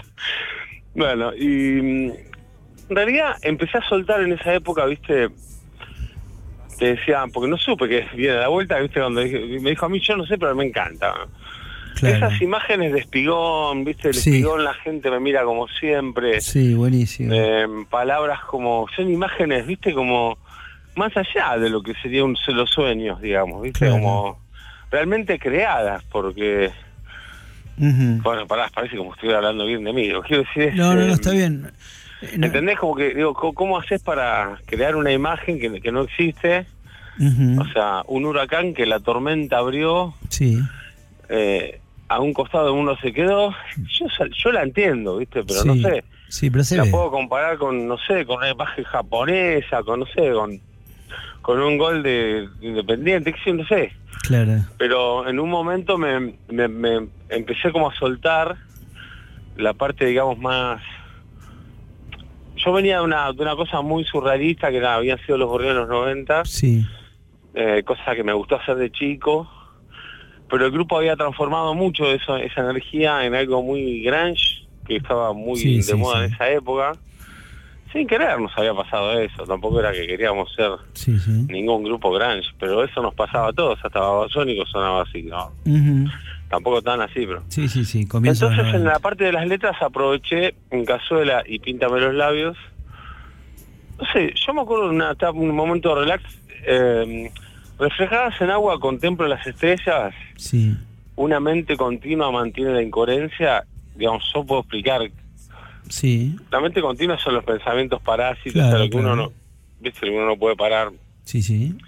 Este, mm, una mente continua mantiene la incoherencia. Yo no quería encontrarte de pie Claro. tirando piedras, el espigón, la gente me mira como siempre. Y después yo me acuerdo que hubo una situación en Pinamar, que me salió todo ese tema que no tiene nada que ver, que mm, el hijo de, de Gordo Vergallo, gran Sí, ingeniero, amigo, ingeniero, sí. nos habíamos ido de vacaciones juntos a Pinamar, claro. Y uno de sus hijos, Francisco casualmente se llama, se tropezó a la madrugada, una luna impresionante, y se golpeó la cabeza y tuvo un semidesmayo, ¿no? Sí. Entonces lo llevamos al hospital. La, ¿no? Vergallo, Eduardo y yo, su mujer o mi mujer en ese momento. Y yo quedé flasheado, porque era algo, veníamos tomando un helado, una cerveza, caminando, hablando, de noche, una noche hermosa, y tuvimos ese Contratiempo, ¿no? un contratiempo de un segundo para el otro, y me acuerdo de mirar en un momento de ir en el taxi o no sé quién nos llevaba y ver el cartel de Piramar, ¿no? y después lo relacioné como esas imágenes fugaces que te aparecen en la mente, pasan y siguen, este, con lo que es el fin de una relación también. Sí, sí. Eh, no, no, no, no tiene nada que ver con Francis, que se había golpeado, que se recuperó en un minuto, no pasó nada. Claro, pero Pero usaste... sí el impacto de algo que te sorprende de golpe, ¿viste? Sí. Y ahí salió todo ese manojo de relacionándolo con una especie de, de- de amor sirena, ¿no? Que está en el mar y, Sí. y la gente te mira, me mira como siempre, también relacionado, vos lo sabes muy bien, con la Sí. historia de la música, ¿no? Claro, claro. Que siempre uno está ahí un poco siendo visto y mirado, que Sí, sí, sí. como siempre es también como no pasa nada, ¿no? Sí. como siempre, ¿viste? Está Eh, buenísimo.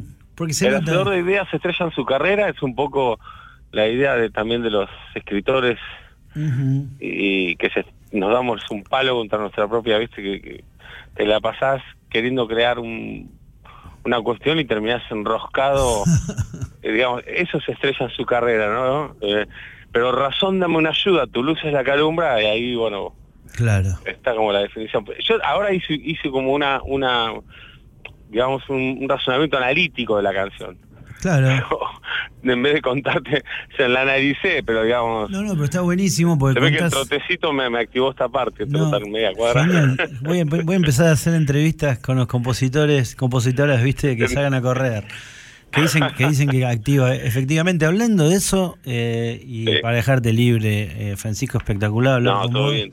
Eh, hablando de activar zonas y usarlo para las canciones, que ¿qué otra cosa hacemos que vivir y después meter eso en los temas? Este, me acuerdo que cuando en algún momento me llegó, creo que por Gustavo Álvarez Núñez justamente, lo nombré nueve veces hoy en el programa, eh, me llegó que Paseo Inmoral, que escribís con Gustavo Cerati, está in- inspirado en una en un curso de meditación en Chile. ¿Tengo algo, algo así? ¿Tengo bien la algo de eso. En realidad el título, o sea, Ujú. yo hice meditación y hago todavía en una escuela que se llama la Escuela Arica, Ajá, que es nació en Chile, es una escuela internacional. ok.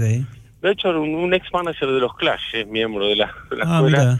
No es una secta, ni es religión, ni es una escuela de yoga, es una, no sé, tampoco la escuela científica Basilio, ni es evangélico, o sea, es una, es, digamos, escuela de conocimiento, digamos. Claro. Yo, digamos, estaba muy copado con una parte que hablaba de los de, de lo moral, la fuerza moral, la fuerza, cosas que, digamos, también no son fáciles de explicar ahora acá, pero Sí.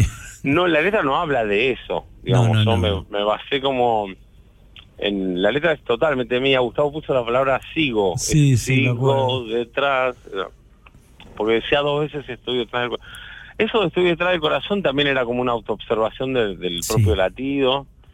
Este, después, bueno, volver al origen que al principio fue, y Claro. cuando dice hoy el oro, digo, el oro hoy, hoy o dice, digamos, cantante, hoy el oro está en mi piel, es, sí- es un poco sí simbolizando el estado de iluminación, ¿no? Ok. Como la- ahí sí, este, el video no tiene mucho que ver, pero sí eh, la letra habla directamente de eso, ¿no? Hoy el oro está en mi piel, eh, mi cabeza eh, comencé a girar como un reloj, es como también el no tiempo y el tipo Claro. ese día está iluminado, ¿no? Claro, está Y está un buenísimo. poco inspirado en la escuela, sí. No, está buenísimo porque justo venía a leer yoga de Carrer que también pasa por ahí, está buenísimo. Para, está buenísimo para afanárselo y usarlo también. eh, ¿no? Eh, No seas tan compositor a la hora de hacer no, no, pero me encanta. Eh, una última pregunta y te juro que te libero vos y al taxista. ¿Es cierto el mito de que, de que Gustavo era bastante paja con las letras que no le copaban tanto es- escribirlas? ¿Qué es- Sí, mira, Gustavo, yo lo que, digamos, viví con él, fueron dos años y pico de, de trabajar en algunas cosas, me, me confesó que le, que, que le costaba mucho, que no le preocupaba, y que no le preocupaba, eso Claro. estaba bueno. Y así todo escribían Y después cosas. nada, bueno, sí, sí, era un poquito que un poquito que le costaba. Lo bueno es que, viste, a mí me llamó para componer cuatro letras, hice con las cuatro, pero Ujú. quedó esa, quedaron dos grabadas, pero digamos, Pasión Moral quedó editada, Manantial Sí. no, que era el otro tema. Pero bueno, y Tabú también él volvió, volvió a poner la letra de él porque le había hecho una yo que era supuestamente por ahí no le iba y estaba bien. Pero digo, al, ya digo, cuando Gustavo me dice de, componer, de, escribir, de, escribir las letras, ya, uno nota ahí que no no hay una preocupación grande del ego de él o de lo, que era, no sé si llamarlo ego, si la personalidad de él no estaba muy preocupada por eso, porque me confesó que que digamos se sentía siempre muy como apurado, ¿no? Que los discos se le terminaban y no tenían las letras. Entonces agarraba algún libro, agarraba algo, llamaba a alguien, las, claro. Casi al revés que uno, ¿no? Pero bueno, el amor es así. Y, eso, y valen las dos. Ayudó a juntarnos. Y valen las dos, ¿viste? Valen las total, dos. Total, total, total. Che, un placer hablar con vos, Francisco. A las corridas, muy, muy, buena nota, este, muy divertida y, salió muy bien. Ya nos cruzaremos seguramente en la, terraza de, Gustavo Álvarez Núñez, décima vez que lo nombro hoy, del Gran Gang. Seguramente nos juntaremos alguna noche. Otro gran escritor. Por favor, que no falte esa cita. No faltará esa cita. No faltará. Te mando, te mando un abrazo gigante, che. Muchas gracias. y hablamos pronto. Gracias, eh. Pasó Francisco Bochatón por Librox. Ya estamos cerrando el Librox de hoy. Eh, vamos a, cerrar como venimos cerrando estos últimos programas, estos últimos envíos. Contamos con los relatos del conurbano, eh, una creación de Leo Yola con sus alumnos, con gente que escribe y que nos manda sus cuentos. A ver, Juanma me mandó la data de hoy. Eh, vamos a cerrar con el relato Fucking Sangri de Maggie Cristal, uno de los relatos del conurbano con los que estamos cerrando las emisiones de Librox. Ha sido un placer este Librox de hoy. Nos veremos el martes que viene, probablemente en 15 días. Probablemente en 15 días nos veamos otra vez para hacer Librox, el programa de los libros y las canciones, relatos del conurbano, Maggie Cristal, Funking Sangri para los relatos del conurbano de Leo Yola. Hasta la próxima. Demasiado calor. Esta noche no entramos al gallego. Hay poca plata y además está hasta la manija. Nos tiramos en este pasto medio pelado, pero que nos refresca igual. Nos reímos mucho y la risa se nos mezcla en el aire como se mezcla la música de los barcitos y de los autos que dan vueltas sin parar. ¿Qué hacemos? ¿Compramos birra? Dice uno. Nah. Compremos en el kiosquito una fucking sangri. ¿Una qué? Fucking sangri. Barata, buena y con hielo. Ahí nomás vamos hasta el kiosquito de rejas blancas que está al lado de la casa velatoria. Cruzamos la calle, esquivamos algunos parientes llorosos. Una chica de pelo negro y cara de fastidio nos atiende.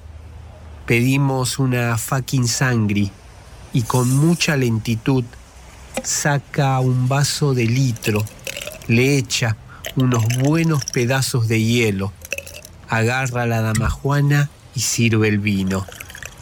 Después saca una jarra con jugo de naranja que, para nuestra sorpresa, no era ni la gaseosa Vichy ni el jugo Swin con la que solemos hacer la sangría, sino jugo de naranja de verdad, con gajos enteros dentro.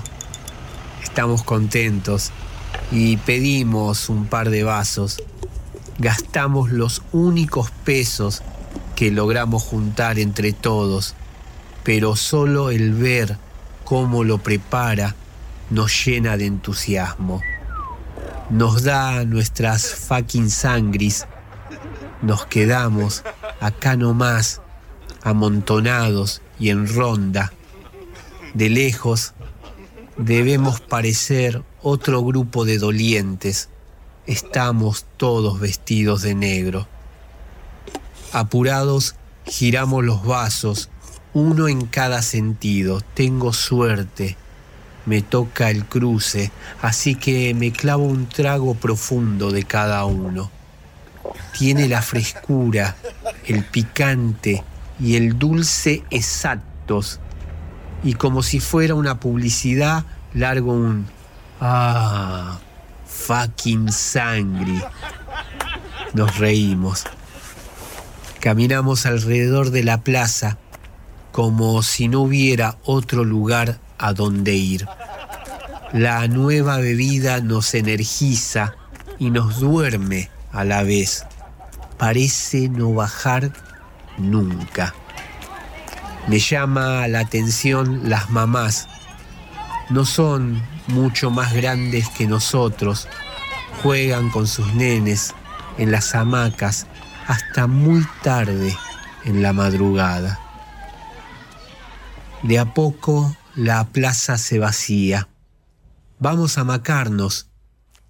Salgo corriendo con el vaso de fucking sangre. El resto corre detrás mío. Somos felices, no sabemos por qué. Nos gusta la sensación que da a macarnos borrachos, aunque los caños de las hamacas hagan uy, uy y estén todos picados. Cuanto más alto, más mareo, más aire. Ahí nomás uno, en pleno impulso, lanza un arco rojizo. Y así como sale disparado ese líquido, disparan los que están justo debajo de la trayectoria del vómito. Una se acerca y mira detenidamente. ¿Comiste choclo? Nos reímos. Tirados al lado de la estatua de San Martín, vemos cómo sale el sol. Lamentamos no tener unos lentes oscuros y empezamos a sentirnos empastados. Hace calor y en la plaza quedamos pocos. El gallego se empieza a vaciar Solo están los borrachos que se van a quedar hasta que los echen para poder cerrar. Seguimos tomando. Salió rendidor el fucking sangre. Vemos correr a dos tipos grandotes. Se empiezan a medir, se putean. Nos reímos. Somos felices, no sabemos por qué. Viene un auto a los chapazos frena justo frente a nosotros. Se baja uno con un fierro en la mano. Vuelan las botellas de cerveza. Todos miramos. Lo único que movemos son los dedos para apretar fuerte los vasos de fucking sangre. No se vayan a volcar. Cae el patrullero. Baja un cana con Itaca en mano tira al aire. ¿Qué haces, pedazo de mierda? Le grita una de las pibas que se toma un trago de fucking sangre como para apagar la bronca. La lluvia de botellazos se hace más fuerte. El cana recarga y tira. Nos apoyamos contra la columna que sostiene a San Martín con la espalda tan contra del murito que sentimos las piedritas clavarse en la piel. De a poco, ya casi no explotan botellas y los tipos se fueron. Seguro la están siguiendo en otro lado.